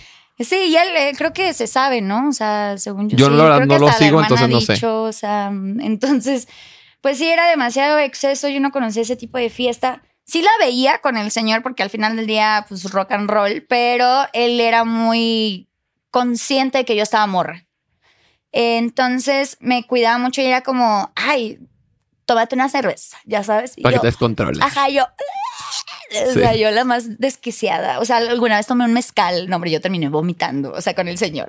Y acá era como todo demasiado y eventos y era mucho y de repente pues me empiezan a seguir y obviamente me seguían por él. O sea, no me seguían por mí, no sabían ni quién era. No sabían nada de mí. Y ahí ya empezó como una interacción que a mí me empezó a causar como un chingo de ansiedad, que era de, a huevo, haz esto, graba esto, haz esto conmigo, y entonces tú vas a decir esto, yo hago esto, y todo era grabarlo y compartirlo, todo era grabarlo, grabarlo, grabarlo, y que si estás dormida, que si estás cagando, y que si te estás bañando, y que si te estás meando, o sea, sí me volví parte de su contenido porque él quiso, no fue como yo quise, o sea, él era como fastidiarme, siento que un poco, eh, para que la gente se riera de cómo molestar a la, novia, ¿no? Y en algún momento se volvió divertido, adictivo, sí, porque pues no, nunca había tenido atención de nadie, de nada. No, las, las redes sociales son un vicio más cabrón que las drogas. La neta, la gente que no se dedica a redes, quiero que lo sepan. Sí. Sí es un vicio y la aprobación de la gente está cabrón. Como te da para arriba, te da para abajo y quieres todo en un punto cuando estás pendejo. Yo ahorita ya, si ustedes me siguen en Instagram, ya saben que subo dos selfies, tres selfies al pinche día y voten si me veo bien, me veo mal y lo que quieras. Yo también al principio, güey, y ya estoy cagando, güey, se salió duro, no salió aguado. Y todo es que, o sea, todo, y que, wow, y que no sé qué. Y te involucras mucho porque pues sientes demasiada tensión. Ya en un punto dices, que yo siento que La mayoría de las personas que estamos en redes sociales, perdón, se me escurre la nariz, checarme capuzada. y lo sabes. este, ¿Qué iba? que la mayoría que estamos en redes sociales. Sí tenemos ese pedo de falta de atención. O sea, yo sí lo he visto. Y lo sabes perfectamente, muñequita. No lo digo en mal pedo, pero sí la mayoría de las historias de los creadores de contenidos nadie me pelaba de morro. Y entonces siento que todos tenemos este... Y si no, te la genera. Sí. Las redes sociales. Sí, es súper adictivo. Entonces era como, ¿qué pedo este, el otro? Me acuerdo la primera vez que me pidieron una foto, para mí fue loquísimo de, de que yo, yo, ¿por qué? Ya sos yo era como, ¿por qué? Me, puse rojísima, no sabía qué hacer. Y ya fue cuando él me convenció de empezar a dedicarme como a este rollo. Me dijo, te va a ir muy bien. Este, a mí me va muy bien. Entonces, pues como que me empezó a motivar para hacerlo y me decía, eres muy cagada. Pero siento que lamentable, o sea, que sí me dio a conocer, pero, o sea, con una energía muy oscura. Mm. O sea, yo era como la morra, me vale madre, insulto morra, súper misógina, güey, o sea, ¿Qué era el contenido de antes? Sí. No por justificar, pero era que usaba antes. Todos los creadores OGs de antes era pelearse, morbo, bulear, ofender, jalar, empujar, Y ahora, ¿sabes? me- y ahora me- es el, yo me veo en el pasado y digo, "Pin- pinche Sí. morra pendeja, güey. O sea, que, güey, cuida. O sea, sí, cuida también lo porque, que también porque dices. creces. Sí, también. O sea, estaba bien morrilla y bien podridilla y demasiada fiesta. Eh, O sea, sí le entraste duro también a la gran fiesta. ah, porque ay, yo, yo. Y tú que, no estoy oliéndolo de que, pues mira, déjate platico. Así, ¿no? De que media hora. y yo de que ya cuenta algo, por favor, ayúdame. Este, Güey, tragicomedia de este podcast de que llorar, un reír, un gozar. y este, pues sí, eh, eh, no, no era fácil seguirle el paso. No era fácil, obviamente. eh, o sea, si no, no, no, no, no quiero que, bueno, o sea, pues te exponen, te expones a todo y obviamente tienes a alguien que te dice, ándale, ándale, ándale, ándale, ándale.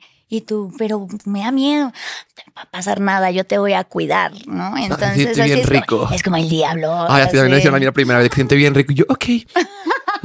No, y pues te dejas ir. La florecita Vive sin drogas tenía razón. Te dejas ir y era fiesta casi todos los días.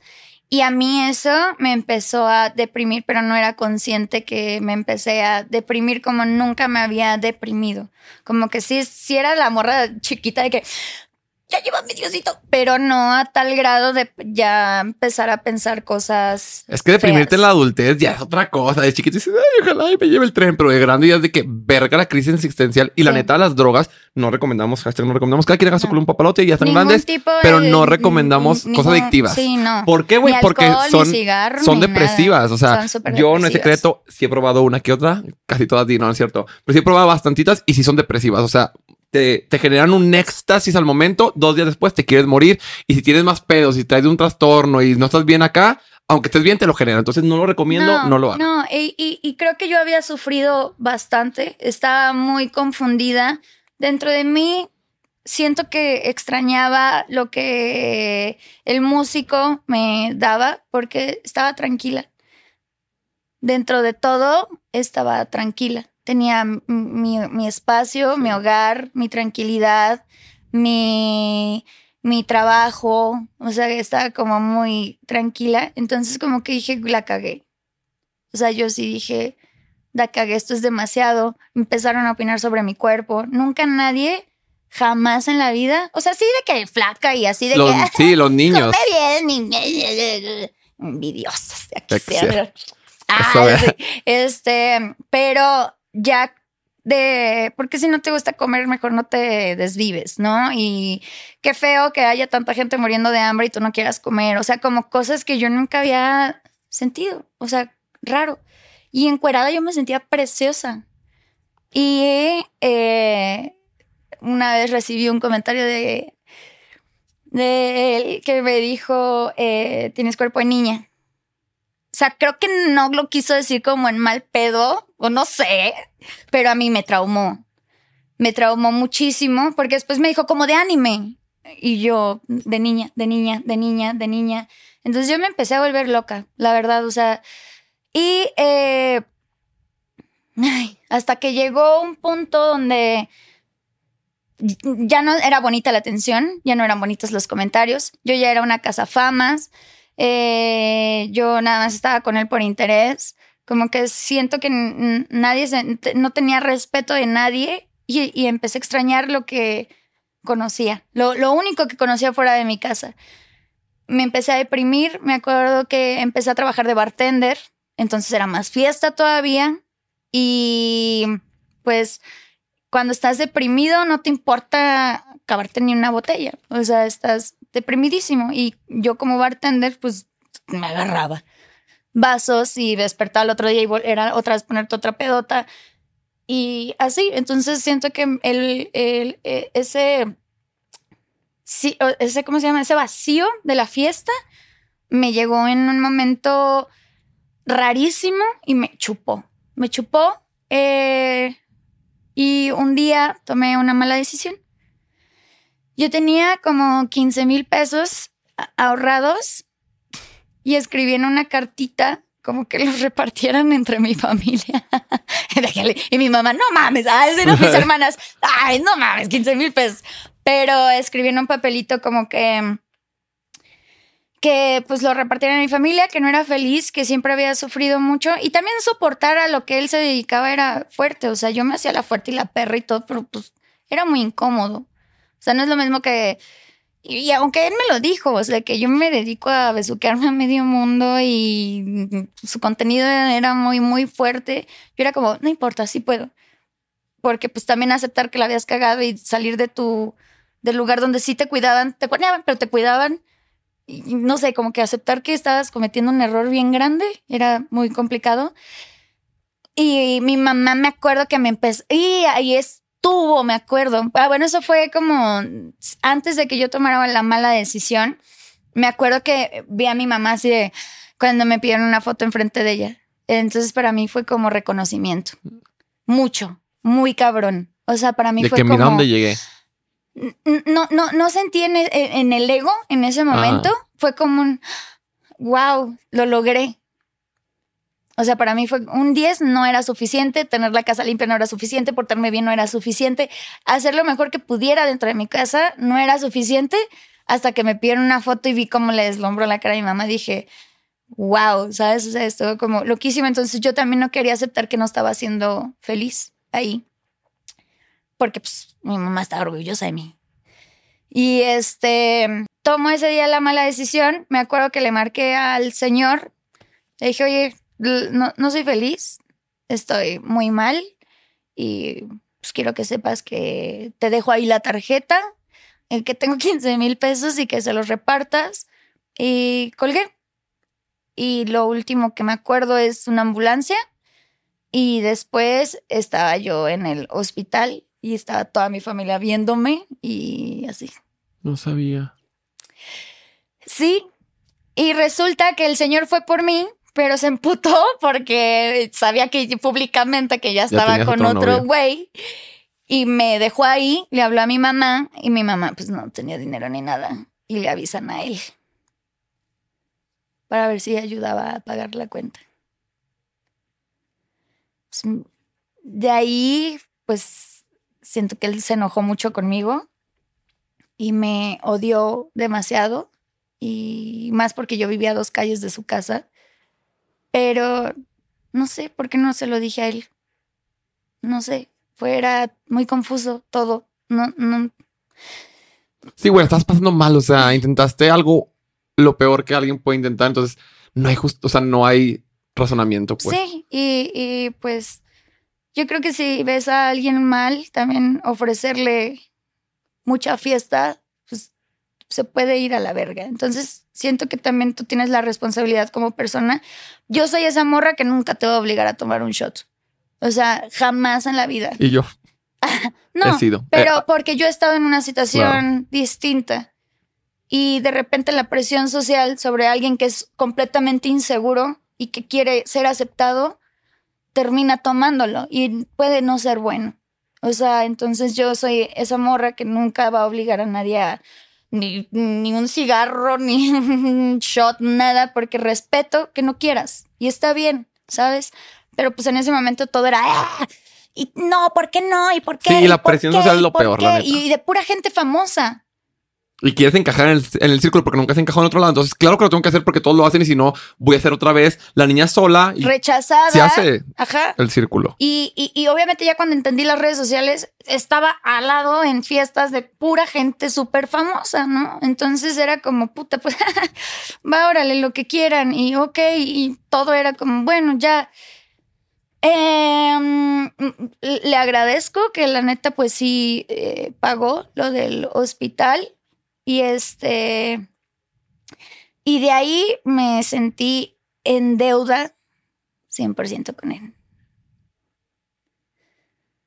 Y me acuerdo que cuando ya pasé como este brote psicótico, de obviamente regresas a la realidad, te das cuenta de lo que hiciste, pero también estás a la defensiva y también estaba yo muy enojada porque no había salido las cosas como yo quería y estaba muy deprimida, muy, muy, muy deprimida. Estaba emputada, estaba enojada cuando regreso eh, a, mí, dije, voy a ser la mejor novia que pueda, la mejor. Pero pues ya estás en el círculo, eh, ya, estás ganando dinero de redes sociales, ya te está llegando que la campaña, que esto, que el otro, y siguen los eventos, y sigue pues tu depresión, y sigues tomando, y sigues perdiéndote, y todo este rollo. Era fiestera, y hacía puras pendejas, me besaba morras, o sea, lo de la peda. Este. Pero pues con él intentaba ser buena y una Porque se lo debías, entre comillas. sí, y, pensé que, me, o sea, y pensé que lo había hecho porque me, me amaba. Mm. O sea, como que dije, verga, este güey sí me quiere. Sí, de que dio la cara por mí como nadie, entonces obviamente me ama. Yo dije, este, este vato sí me quiere mucho. Y él seguía pues en sus giras, eh, pues en su desmadre. ¿Vivían juntos en este punto o no? El pedo es que como yo estaba sola y no tenía nadie, también empecé yo a alejarme mucho de mi familia.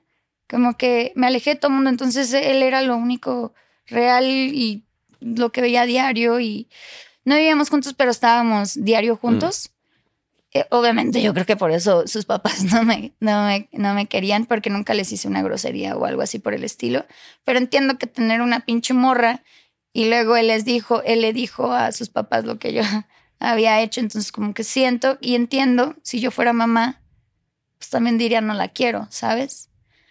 Entonces yo ya no salía nunca de su cuarto y siempre estaba como escondida ahí y aprovechaba las madrugadas para ir al baño y yo era como, vente, quédate acá en, en un cuarto que yo tenía, era un cuarto literalmente nada más, en una casa comunal y él era como, no, es que ahí no puedo dormir porque no está mi tele, porque no está cómodo, porque esto y lo otro. Entonces yo era como, puta, pues bueno, entonces si nos quedamos acá. Y no era como que yo diario le decía que quería estar con él, era de, vente a dormir, vente a dormir, vente a dormir, vente a dormir. Entonces, pues supongo que convivencia rara y también los dos encerrados en un maldito cuarto, demasiada fiesta, demasiados eventos. Y tú que conoces las redes sociales, sabes que no es un lugar bonito. No. No es un y es otra cosa que les iba a decir a la gente, porque todo mundo, número uno es bien hocicón, todo mundo opina, todo mundo critica, todo mundo juzga y en todos mis videos del podcast. Pero ¿por qué no hizo? ¿Por qué no hizo? ¿Por qué no? Porque no soy tú, porque no soy tu puta cabeza. ¿Por qué tú no te preguntas en tu casa lo que has hecho, lo que has vivido y lo que te han dañado? ¿Por qué tú no? A ver, bien fácil es voltear a ver a uno pendejo que se que anda aquí cuando cuentan su vida, porque también esa es otra. ¿Para qué lo cuentas? Güey, porque es mi puta experiencia y porque quiero dejar una huella digital en el internet de cómo superé mi versión y, mi historia. O sea, si algo me ha caracterizado a mí es que pues yo cuento la verdad y he intentado siempre ser lo más real que puedo. Las redes sociales, la gente es... Los que se salvan, contados. Sí. Y siento que tú y yo nos llevamos con gente que son los contados. Sí. Pero. No, a mí me han funado y fuerte. Y eso es lo, lo, culero. O sea, a mí la neta me vale verga porque yo tengo la piel bien dura y viví cosas muy fuertes. No, o sea, no a tu nivel, pero sí viví cosas muy fuertes. Ahorita ya que me pongan mentada y media que soy el peor y que doy asco y que la, la, que soy esto, esto, esto, soy peor de lo que dicen. Para que sepa. Desde una vez. Pero, pues igual como quiera, hay días que estás en los vulnerables y un comentario, aunque sea bien tonto, de que no me gusta cómo se te ve ese sombrero. Ah, la o sea, te puedo leer como a cualquier otra persona, porque somos seres humanos. O sea, a final de cuentas, vivimos. Yo siempre también digo en redes sociales, ese comentario que vas a poner es como si me lo dijeras en persona. Ay, no ¿Cómo tienen los putos huevos? A mí jamás, jamás en mis cinco, casi seis años me han dicho un comentario negativo. En los persona, todo el mundo llega y es súper lindo conmigo, la neta. O de repente se, ríen, te señalan. Pues lo más que me ha pasado es que me han señalado que se han reído de que, ay, Alfredo, no sé qué, no me cago lo que tú quieras. Pero que me digan algo. Ah, pero en redes sociales es que tú y fíjate que cómo y que la, la, uh, nena, me vale verga, no te conozco. Si me vale verga lo que yo opino, imagínate lo que opinas tú. ¿Sabes? Pero sí, para que sepan, las redes sociales son un lugar muy cabrón, muy difícil porque todo el tiempo estás siendo juzgado y todo el tiempo la gente te está criticando y señalando y es imposible que alguien piense exactamente igual que tú. Sí, no. O sea, yo me refería más a... Ah, yo ya bien proyectada. que yo me refería más a que nosotros... A los creadores de contenido. Ah, peor. A los Hay un TikTok de un tal Alfredo que lo explica donde la gente también es bien falsa. todo importa por los números. O sea, algunos, la neta, hasta nuevos creadores de contenido, los sigo porque me dan curiosidad, por el chisme. Porque te gusta el contenido, lo que quieras. Sí, yo ahorita tengo creadores de contenido que los amo así, o sea, neta, soy muy, muy fan de ellos y que conozco en persona y son lo que son en sus redes sociales, la mayoría no. Hay mucha prepotencia, mucha hipocresía, todo es falso. nadie te quiere realmente. Y eso creo que a mí me dolía mucho darme cuenta que nadie era real. Sí, tú decías de que, güey, acabamos de grabar un video de que mejores amigos por siempre y se acaba la toma y no me dirijas la palabra y te valgo verga y te burlas de mí. Sí, eh, afortunadamente eh, yo nunca fui de colaborar tanto. Una porque era insegura y otra porque no te, como que no sabía hacer videos de YouTube, la verdad, no sabía editar, no sabía, eh, pues, no confiaba en mí, no confiaba en mis ideas. Entonces, ya no sé a qué iba este pedo, pero... De que estando en ese mundo tan tóxico, pues todavía se ponía peor y que en el cuarto encerrada, la sí, No, no, no, era, ajá, y entonces la verdad, pues como yo era la novia, yo nunca fui en, ese, en ese círculo, yo nunca fui Dacia, nunca tuve mi lugar como persona, nunca se me escuchó como persona. Era como, jaja, sí, ten shot, así a la verga. O sea, era como, sí, como la, la pinchita, ya sabes. O sea, y está bien, lo entiendo. O sea, a lo mejor pensaban que yo realmente sí estaba con él por interés, pero pues a mí me valía verga. Una, porque pues su dinero no era mío, para empezar. Y dos, porque pues yo en mi plan nunca fue ser reconocida, güey. O sea, sí quería amor, pero real. sí quería ser reconocida, pero de alguien que me quisiera, güey. Y este pues ya pues me enfrasqué pues eh, en ese círculo y de repente pues empezó, o sea, como que toda la toxicidad, obviamente pues su contenido era súper fuerte, de repente sí había cosas que me calaban, de repente era como, oye, me enteré de esta cosa, es verdad, y él hacía que no, no, no, y, de repente el de que yo me enteré tal madre, o sea, todo era como que pues, tóxico. Él no confiaba en mí, yo no confiaba en él. Eh, sí había momentos donde nos revisábamos el celular eh, hasta que ay, eh, él, eh, subió él así, despegó. Entonces siento que a, todos nos pasa, no nada más a él, a todos nos ha pasado y no sé si te ha pasado a ti, a todos, que si llega un punto de seguidores que si te vuelas. Ay, pues yo sigo esperando que me pase. es que no llego al millón. Deja que me llegue y ya veremos. Vaya a seguirme en Instagram. Ya voy a llegar al millón, ya estoy a nada. Y ahora sí ahí. Sí te vuelas. Y yo lo he visto en todos, sí hay un neguito ahí que, es como, ay, somos humanos, soy a la verga. Y este, creo que pues se le descontroló y tenía demasiado trabajo, viajes, todo el rollo, demasiadas chicas, demasiadas. Este, no, no que él se estuviera agarrando, sino de que neta le tiraban el calzón hasta enfrente de mí. Y esas sí son casa partners. O sea, esas sí, sí, son de que me quiero cochar al famoso o y no hay nada de malo, ¿verdad? Pues, o sea, si quieres el grupo y chingón, pero pues no mames, lo hacían enfrente de mí y eran, pues supongo que para un hombre la validación también de una mujer, pues te, pues, te lleva la cabeza a la chingada. Entonces, pues yo ya era como, ya sabes, como la morra. Entonces yo andaba ya en mi cagadero, él andaba en su cagadero, hasta que un día me acuerdo que yo todo, todo estaba mal, sinceramente. O sea, hasta públicamente todo estaba mal. Yo lo insultaba, él me insultaba. Me acuerdo que por los comentarios y por las inseguridades, después me puse chichis y, y me operé la nariz por intercambio con un carnicero. Eh, yo, yo, yo, era así, o sea, unas tetotas. Entonces eso me empezó a dar, no, no, sé cuál es el término correcto, si disforia o dismorfia, este, corporal muy duro. Entonces yo ya me sentía fea, estaba perdida en la fiesta, veía todo lo que hacía él y pues todo estaba mal. no, no, cuando digo estaba mal, estaba mal. Una vez en la peda, como que un compa eh, gay llega y me hace de que, ah, jaja, beso y toma una foto. Y así, de que, ah, la verga. Y ya, y pues me la pasó por WhatsApp y me reclama. Él me reclamó de que y esa foto que ya vi lo que andas haciendo y no sé qué tanto. Y yo dije, solo hay dos personas aquí que la tenemos, él y yo. ¿Cómo la sacó? Y después ese amigo me contó que tenía mi WhatsApp hackeado él entonces sabía todo lo que hacía y pues por eso yo creo que estaba tan tranquilo cuando él se iba a, ah. sus viajes y todo el rollo, porque pues yo hacía pura pendeja de que, jaja, me saqué las chichis, o sea, así, la peda. Este, Y pues así como que yo me saqué mucho de onda, fue como, hey, ¿qué onda? Esto sí ya es otro paso de la invasión a la privacidad. Y él me dijo que era por lo que yo había hecho meses, meses atrás, mm. De la mala decisión que tomé. Y ahora digo, no, o sea, no sé, a lo mejor sí, pero no, no sé, me, confunde un poco, me conflictúa. Yo nunca hackearía el WhatsApp de, de nadie. Y él empieza a terminarme por temporadas.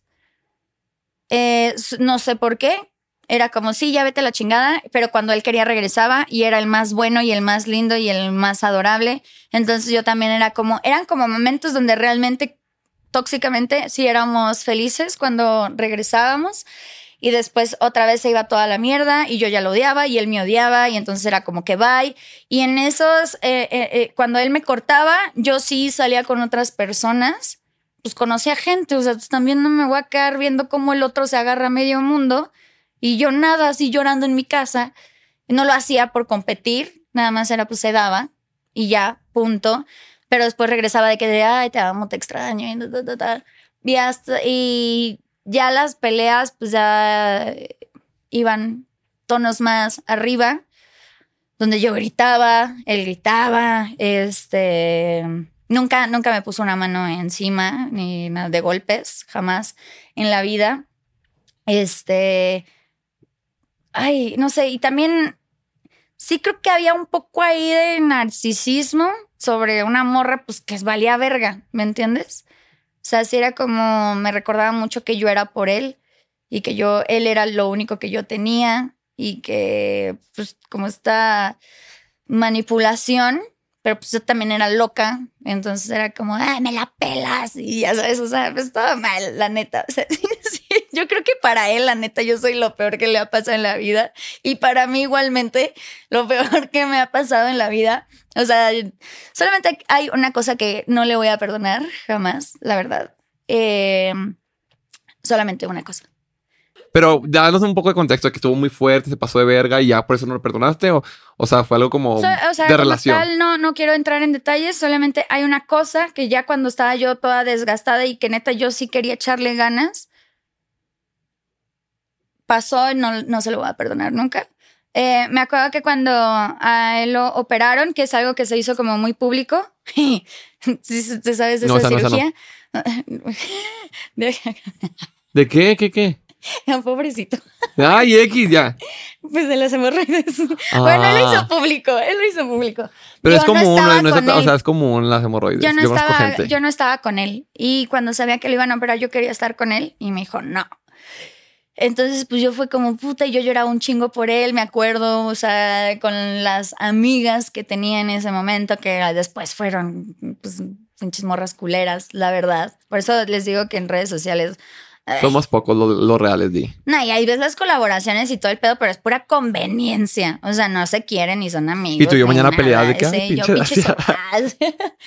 Este.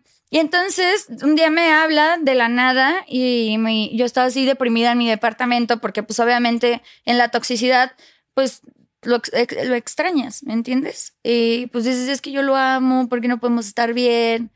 Y porque todo se fue a la mierda. O sea, que fue culpa de los dos que todos valiera caca. O sea, me habla de que vaya con él y me acuerdo que grabó en historias que me amaba y, así lo estuve cuidando. Eh, su mamá también se rifó, la verdad, cuidándolo. Y este, terminamos en el hospital. La neta, sí estaba muy mal. Entonces, eh, yo pensé que como ya casi, casi, ay, sí, yo había, él había visto a Dios y que me había dicho esas cosas, pensé que ya íbamos a estar bien y nos íbamos a amar y como todo el rollo. Y pues resulta que no, ¿verdad?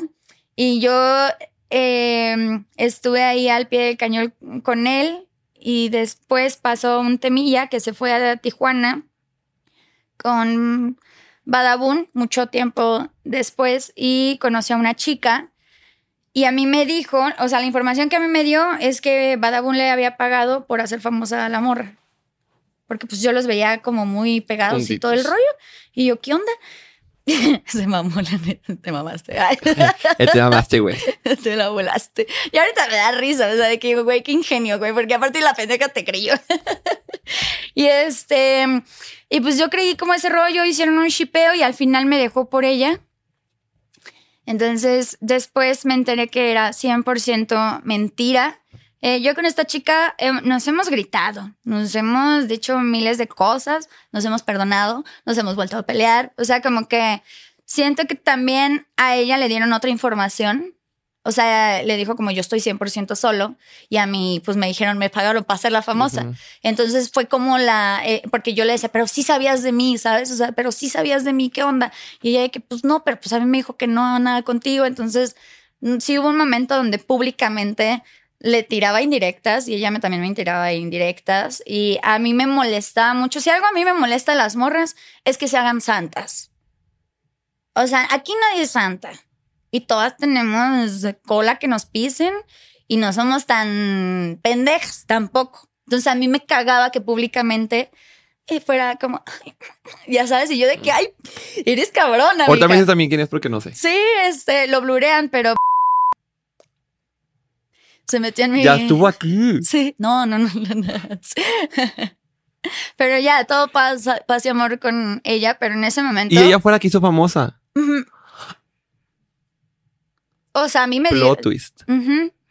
Y este, y no, no, no, o sea, se armó la Tercera Guerra Mundial y todo el rollo, y yo era la morra más ardida, obviamente, pues me habían quitado a lo que yo creía que era mi hombre, ya sabes. Entonces, eh, pues se armó ahí todo un desmadre y no me acuerdo por qué. Ay, no sé qué pasó entre ellos, no me acuerdo. Sí tengo medio lagunas mentales. Al final yo terminé regresando con ella y ahí tienes a la pinche ridícula, güey, publicando así de que, ay, con las canciones de Jenny Rivera de que yo gané. Ay, qué ridícula yo, güey. La que se lo queda es la que pierde. Ya sé. y este, y pues ya em, yo le dije que por favor ya le echáramos ganas, eh, de que ya estuviera chido conmigo, que por favor, que ya lo intentáramos. Pero al, final supiste que el problema era él, no la otra chava, ¿no? Ah, sí, claro. O sea, no, sí, sí, pero en ese momento. Sí, uno cuando, le, por ejemplo, yo también ni conozco con quién me pusieron el cuerno y estoy de que maldita perro y ni sé quién es, ni me interesa ni nada, pero pues a uno le da el ego y es pues como. Sí, y aparte yo la veía a ella y estaba buenísima. Y pues yo con mi. Sí, está bien guapa, la neta. Sí, está, sí, o sea, buenísima. Y yo no que. Tú también, tú también, no, tú también. Ahorita te dije fuera de cámara para que no digan que nomás lo digo aquí en. Pero pues para mí, me, a mí me afectaba mucho porque pues era como las curvas y como todo este rollo y yo pues no sé, o sea, me sentía horrible. Entonces pues me dio como pues, en el ego que era como ella es más guapa que yo, ella sí hace bien contenido, yo no, entonces como que pues mi manera fue atacar, ¿no?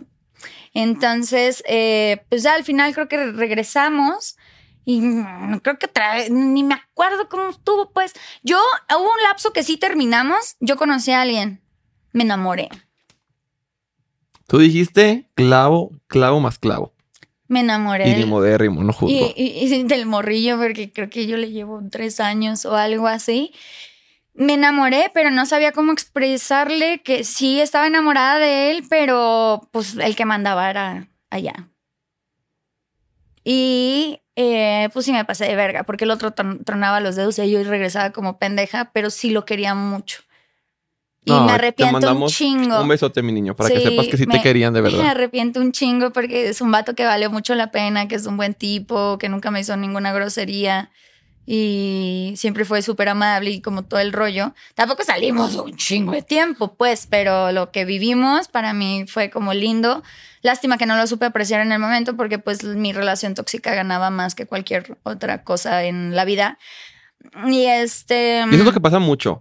Si no sueltas lo que no te suma, si no sueltas la mierda de la toxicidad, nunca va a llegar lo que sí merece la pena, ni lo que sí te mereces, ni lo bonito. Nunca, nunca. Y aunque lo tengas enfrente y aunque llegue con flores, porque tú vas de que cuando me llegue el indicado, te lo juro que ahora sí olvido a mi No, güey. No. Olvídalo, déjalo para que ya llegue el verdadero y el buen amor. Sí, justo. O sea, pues ni yo era buena para él, ni él era bueno para mí. Creo que yo sí creo que hay personas que sacan lo peor de ti él específicamente sacaba lo que nunca nadie jamás en la vida ha sacado de mí.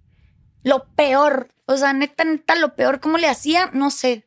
Y era bueno, o sea, como que picaba y picaba y picaba y picaba y picaba y todo me cuestionaba y de todo me hacía preguntas y a todo el mundo le preguntaba que yo qué hacía. Y era como, uy, yo, déjame en paz, ¿sabes? Entonces yo también explotaba.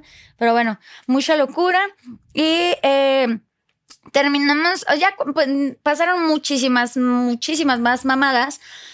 Ah, un día eh, de esas que dices, le tengo que revisar el celular. No quiero ser, pero le tengo que revisar el celular. Como que ando muy feliz, dijiste. Ando muy feliz y si le echó el celular. Fíjate. Por eso, siempre es en el ocio, siempre es la felicidad. Dice, y si le echó el celular. Andábamos muy tranquilos. Si usted quiere ahorrarse el regalo de Navidad, cheque el celular super.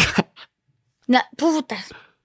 Yo vi hasta que tuve que despertarlo porque le dije, me estoy a punto de desmayar, de que se me estaba bajando la presión, me dio un ataque de pánico y lo desperté de que... Ya ni para reclamarle, ya de que ayúdame. De que ayúdame, literal, de que le dije, me siento muy mal y como que nunca, siempre había sentido como la ansiedad de que le cachaba cosas o así. Y él me llegó a cachar uno que otro mensaje y mamás así. Este, pero ese día, todo lo que yo vi, mal. O sea, mal, mal, mal, mal, mal. Fotos, videos, mensajes, todo. todo. y no de una persona, muy, o sea, demasiada gente. Y este. Y. ¿Esto ya sabía en redes o no? ¿Qué? O sea, todo esto ya lo. Pues yo lo dije cuando terminamos, ah, de que dije, y si hubieran visto todo lo que yo vi en su celular, después él fue al programa de. Aquí no ah. promocionamos otros capítulos. Ah, bueno, no sé eh, cómo. Fue un programa. yo bien en vídeo. No, no, no, fue, no, no. Fue a un programa como que te revisaban el celular pero pues como siento que le pesó mucho porque sabe perfectamente todo lo que vi, sabe que no está bien. Entonces fue a limpiarse la imagen de que en mi celular no hay nada, pero la regó porque terminó embarrando a otro amigo y ese amigo tenía una relación con otra morra, entonces se armó ahí un cagadero por querer limpiarse. Este, es que todos estamos bien pendejos, la neta, de repente tomamos decisiones bien estúpidas. Y este terminamos, eh, yo ya estaba así como que no sé qué pedo, me choqué, la verdad, me choqué. Tuvimos un viaje a Tomorrowland y ahí tuvimos una discusión súper fuerte, tan fuerte que me hizo enojar tanto que yo terminé lastimándome a mí misma. O sea, fue así me empecé a pegar de que te odio, ¿por qué es tan malo conmigo? ¿Por qué si le echo ganas? ¿Por qué si estoy aquí duro y siempre aguanto todo? Y no mames, aquí estoy para ti, ¿sabes? O sea, y me acuerdo que ese día, ya de por sí yo estaba envergadísima porque me había hecho sentir súper mal por una situación. Eh, entonces yo ya era el reclamo de, güey, ¿cuándo me vas a querer, güey? ¿Sabes? O sea, en verdad era, ¿cuándo, güey? Ya basta, güey, seamos felices, verga. Llevamos años, cabrón, ya. Me conoces, te conozco, nos hemos perdonado miles de mamás, ya, güey, por favor.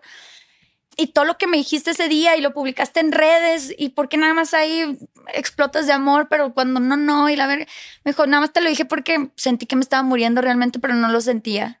para mí eso me rompió muchísimo el corazón, porque pensé que eso que me había dicho había sido real. Y tú estabas luchando por, algo real que habías tenido. dijiste, bueno, me trata la verga, pero mínimo me ama. Pues sí, era lo único que tenía y yo estaba ahí para él, a sus pies, siempre. Y si él decía algo, órale, va. Y le seguía la corriente y yo me esforcé, yo creo que sí, los últimos dos años, diario a que funcionara. Diario que funcionara. Y a mí me rompía el corazón cada que me mandaba la verga, o que ya se había besado aquí a no sé quién, o que sí se iban al viaje y entonces yo no, tenía, no me daban explicaciones de nada. Y puta, pero yo era como, va, órale, me fleto, güey, ya, estemos bien. Entonces a mí eso me rompió el corazón. Yo ya no fui el primer día del festival, me lastimé. Este. Y.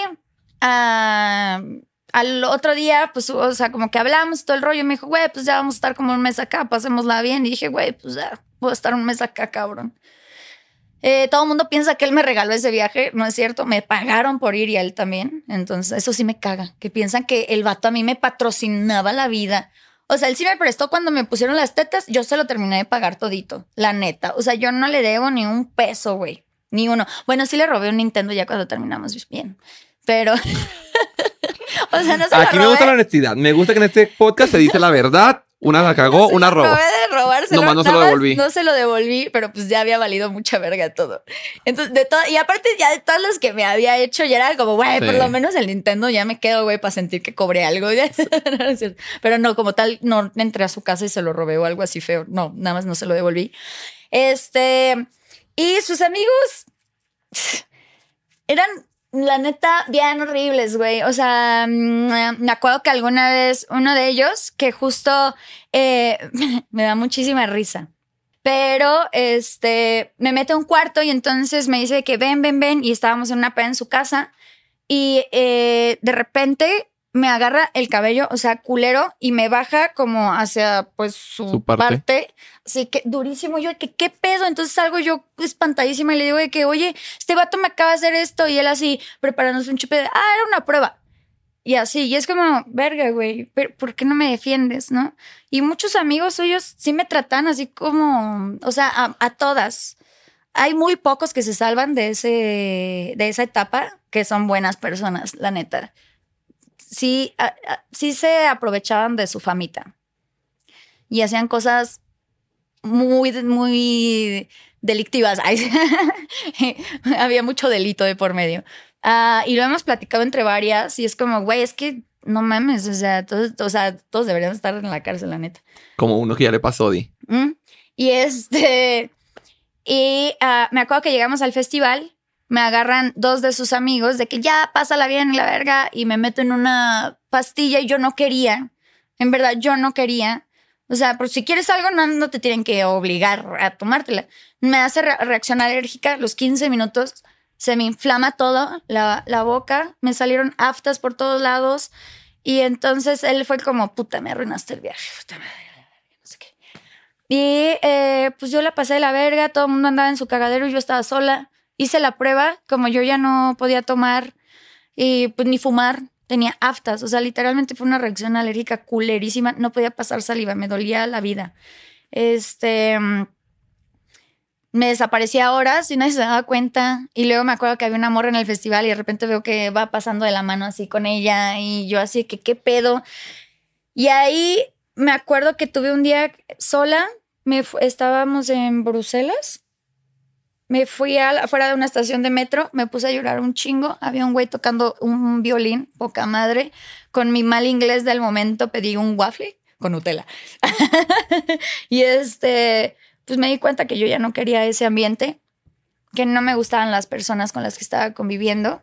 Fue el rayo de luz, la neta, o sea, no sé, me iluminé ese día y fue como, güey, está muy feo todo, nunca nos vamos a amar, nunca nos vamos a respetar, no lo hago feliz, no, no soy suficiente. Y fue una decisión difícil porque obviamente escuchar mucho tiempo que alguien te hizo y que le debes todo eso a esa persona, pues sabes que tomando la decisión te vas a ir a la verga, ¿no? O sea, yo era lo que yo sentía.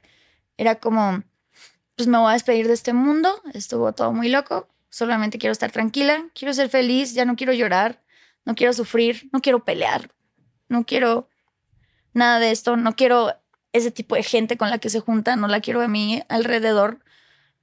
Este, porque está mucho como este pedo de los tuluminatis que según son muy espirituales, pero se meten hasta la raya por el culo. Es como, güey, no mames. Entonces es como que ese ambiente a mí no, no me late, o sea, no está chido, la neta. O sea, y regresamos, empecé a ir al psiquiatra. Me acuerdo que la primera vez que me senté en el psiquiatra, rompí en llanto y le dije, he sufrido un chingo, sí tomé una mala decisión, lo quiero tratar más adelante, estoy rota, estoy podrida, no puedo más, lo quiero dejar. O sea, le, le expliqué como la situación, le dije, esto me está matando, Literal. literal.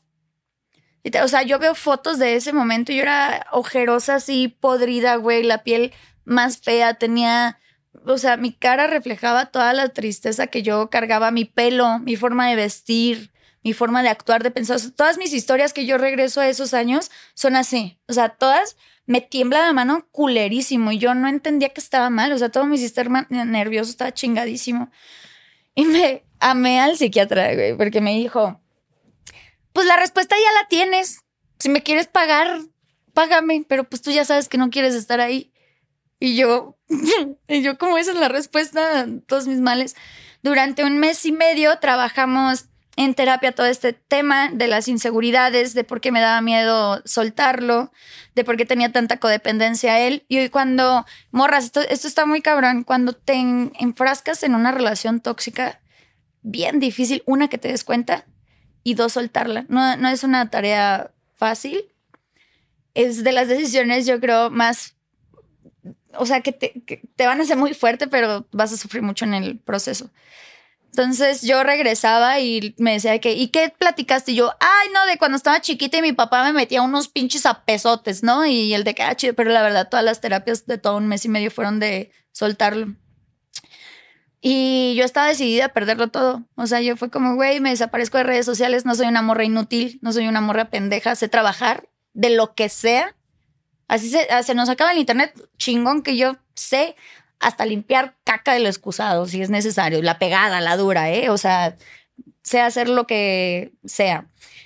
Eh, recuerdo que un día llegué, me armé de valor, salí de terapia, al otro día me preparé, eh, empecé a juntar como a escondiditas como mis cosas que estaban en su casa y mm, me senté con él y le dije, le agradecí por todo, le dije gracias por todo, por los buenos momentos, por los malos momentos. Mm, sí fueron, o sea, fueron demasiadas experiencias. Sí es una relación que sí marcó mi vida. Entonces, para bien, para mal, para lo que sea, hay mucho aprendizaje de por medio para él y para mí. Este, y creo que pues era como lo que yo quería en ese momento, como chido, gracias, cada quien por su lado y bye. O sea, sacó su celular y se empezó a reír de mí en historias grabando a mi perrito. A Milo. Ah, no hemos hablado del Milo. Mm. Ah. No, no, no, no, porque voy a desmayarme aquí. Bueno. Este. De que, jaja, ¿cómo es que me va a dejar? Y no sé qué tanto. Creo que sí llegó un punto en donde él me sentía 100% segura. Y pues sí, obviamente, pues ya estaba así. y yo creo que pensó que era broma. Yo nunca lo había terminado. Jamás. Siempre que nos alejábamos era porque él me alejaba. Y ya, me agarré mis ovarios, me fui con todas mis cosas. Al otro día teníamos una foto planeada con otra influencer y me acuerdo que fue así como de, ay, ya, ya sabes, o sea, el cotorro. De que, te veo mañana. De que, ay, esta borra pendeja. Y yo así de, no, como dos o tres días después, y yo así, como súper seria, y me dijo de que, ay, ya le vas a parar, no sé qué, jaja. Y yo, no, es en serio, es en serio. Y mm, de ahí, pues yo seguí mi vida. Seguí mi vida, dejé de hablar con él. Pasaron dos, tres meses. Y yo salí con un vato. salí con un morrillo. Y entonces nos grabamos en su Insta dándonos un beso. Y la exnovia de él le manda la foto a él. Y él al otro día fue cuando me expone. Mm. Pues no me expuso de nada. O sea, como que me quiso quemar en redes sociales. Ay, sí, ya me acordé. Eso fue lo que yo vi.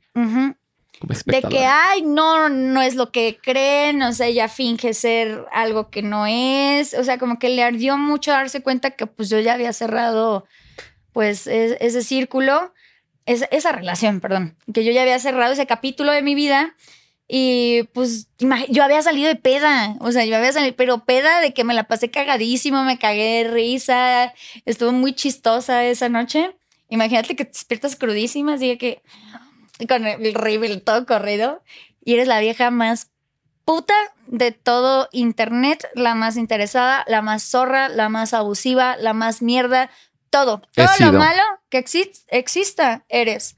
Yo no lo, o sea, me dio un ataque así de que qué pedo, me acuerdo que abrí la puerta de mi cuarto del baño con todas las fuerzas de mi vida, le hice un hoyo a la puerta, o sea, yo no sé qué tan emputada estaba en ese momento. Me acuerdo que hablé con su hermana y le dije que, güey, qué pedo. O sea, no mames. Ella me salió y me defendió. Yo nunca tuve nada en contra de ella. Sí me daba miedo. Pero nunca tuve nada en contra de, ella. Nunca me hizo ninguna, pues, como que grosería. A lo mejor pendejadillas de morras ahí. pero, o sea, pues yo sentí chido que ella saliera a defenderme, la verdad como que dijo, eh, esta morra está soltera y puede hacer lo que quiera, él se agarra medio mundo y lo publica y nadie le dice nada, ¿no? Como que, ¿qué pedo? Entonces ya fue cuando yo me grabé en mis historias y dije, no mames, cabrón, o sea, yo llevo cuatro años ahí intentando que me ames, que nos respetemos, que nos adoremos. Le ofrecí terapia de pareja, me acuerdo que le ofrecí terapia de pareja.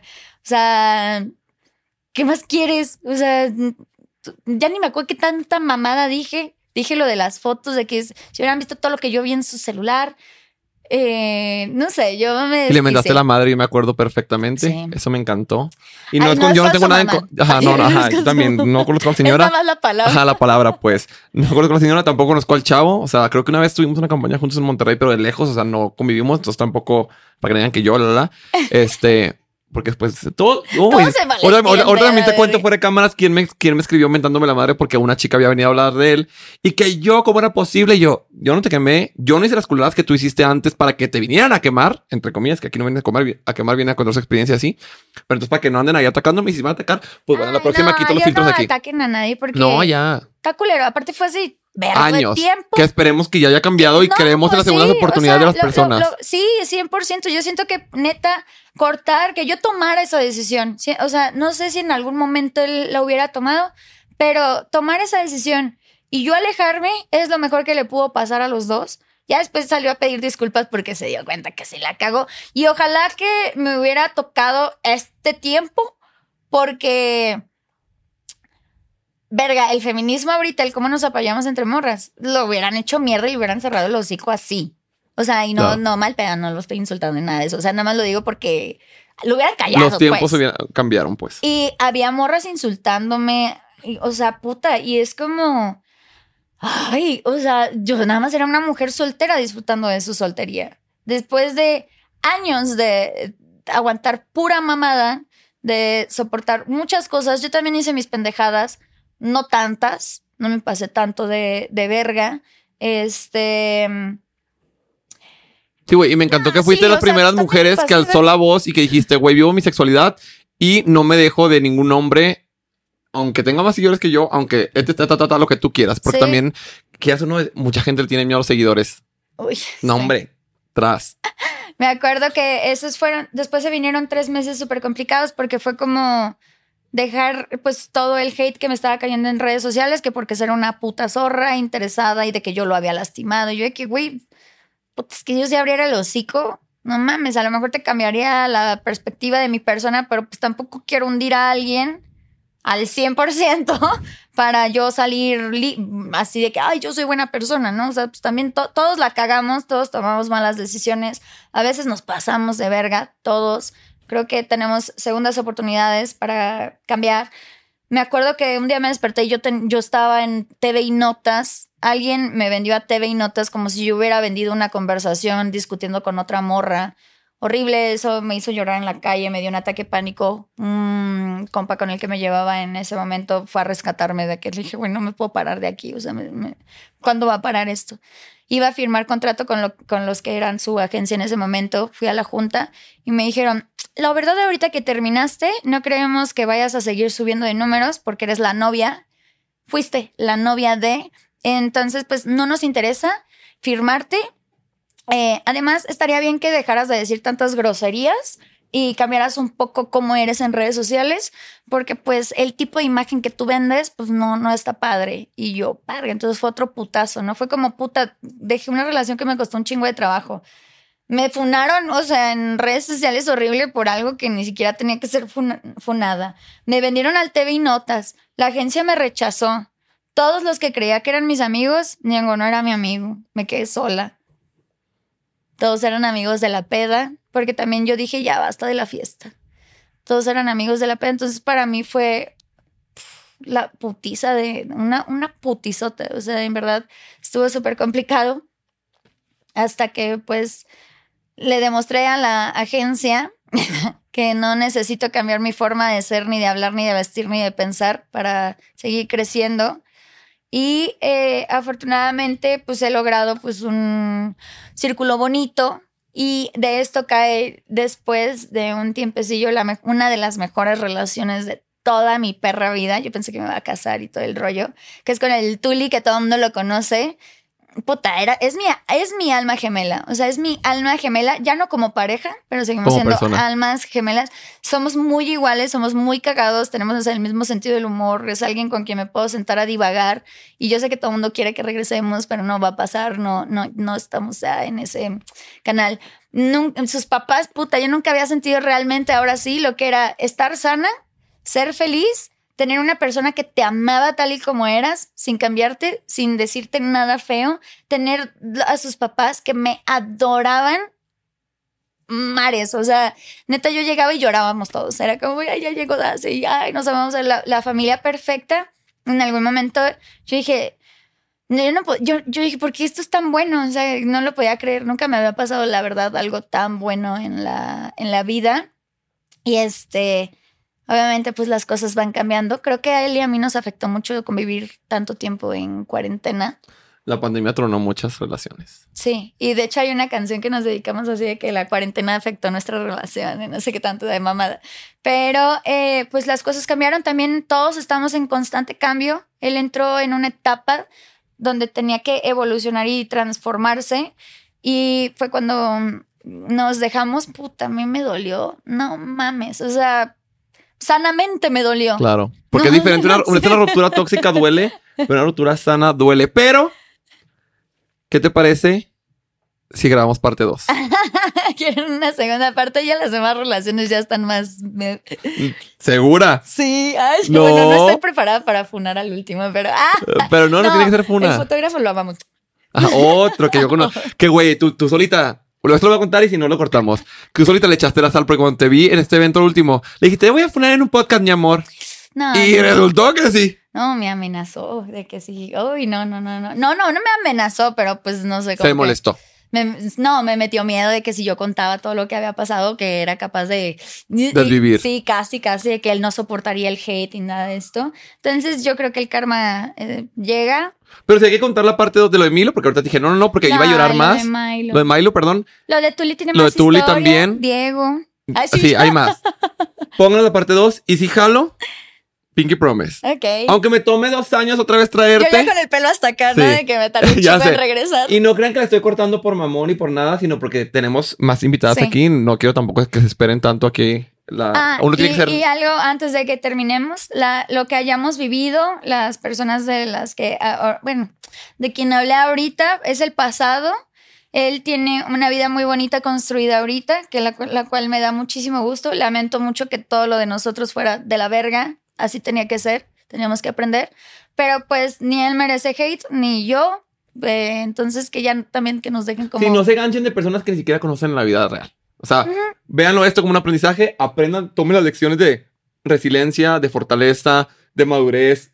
Si ustedes están pasando, mi exacto, si ustedes están pasando por algo difícil y ah. están a punto de tomar una mala decisión, no se rindan, sepan que todo mejora no se sienten valoradas ni apreciadas y si no te sientes así actúas de maneras malas y te vuelves loca. Entonces no te vuelvas loca, no hay necesidad ni de soportar ni de volverte loca, ni de actuar de maneras pues no chidas. Sí, ni entrar en un círculo vicioso. Arrepentir. Entrar en un círculo vicioso donde al final te vas lastimando tú cada vez más. Sí, a otras personas, pero también tú. Entonces, Creo que todos tenemos una relación tóxica, la cual superamos, nos hace mucho más fuertes y después ves a la persona en lo que se ha convertido. Eh, o sea, siento que la persona me ve a mí y yo lo puedo ver de lejos a él y decir, qué chido que te está yendo chido, ¿no? O sea, y que cambiaste y aprendiste, porque eso se tratan los errores de aprender. Sí. Y recuerden, todo esto ya pasó, no es la misma persona. Bueno, quiero creer, yo no lo conozco, entonces, no, tipo, quiero pues creer que no es la misma. pero, pero nos, imaginamos que no es la misma persona porque todos eh, maduramos, todos merecen una segunda oportunidad y Hubo mucho desmadre por medio también, sentar cabeza de repente ya te cambia. Por favor, no se queden en un lugar donde las violentan, donde les son infieles, donde los hacen menos. No se queden en matrimonios donde son violentadas. Nunca va a ser chido el abuso físico. Jamás. No se justifica con absolutamente Yo nada. mucho que nos fuimos a tiempo. No sé si mi mamá todavía estaría aquí. Entonces, no, no hay necesidad de que tus hijos vean eso y no hay necesidad de por tus hijos soportar eso también. Importante. Los hijos prefieren a papás felices que papás juntos. Justamente. Y perdónenme, perdónenme que interrumpa, pero es que si no me van a matar las otras invitadas que ya están aquí y que están acá. Parte 2, Pinky Promise, ¿eh? Sí, sí, sí. Ah, no, ese es otro podcast que no puedes ir. Adiós. Promesa que era cierta. Un beso a la Carlita, pero estaré por allá. Di. Suscríbanse, suscríbanse para que no se pierdan la parte 2. Sigan nuestras redes sociales, ya casi llego al millón. Vayan a seguirme para que se me suba. A todos. Y mucho ya no amor. odian a nadie. Ya, todo chido. Sí, no se ganchen con cosas que ustedes nada que ver. Besototes a todos. Te quiero. Ah, Love you. adiós. Próxima semana. Cuídense. Besototes.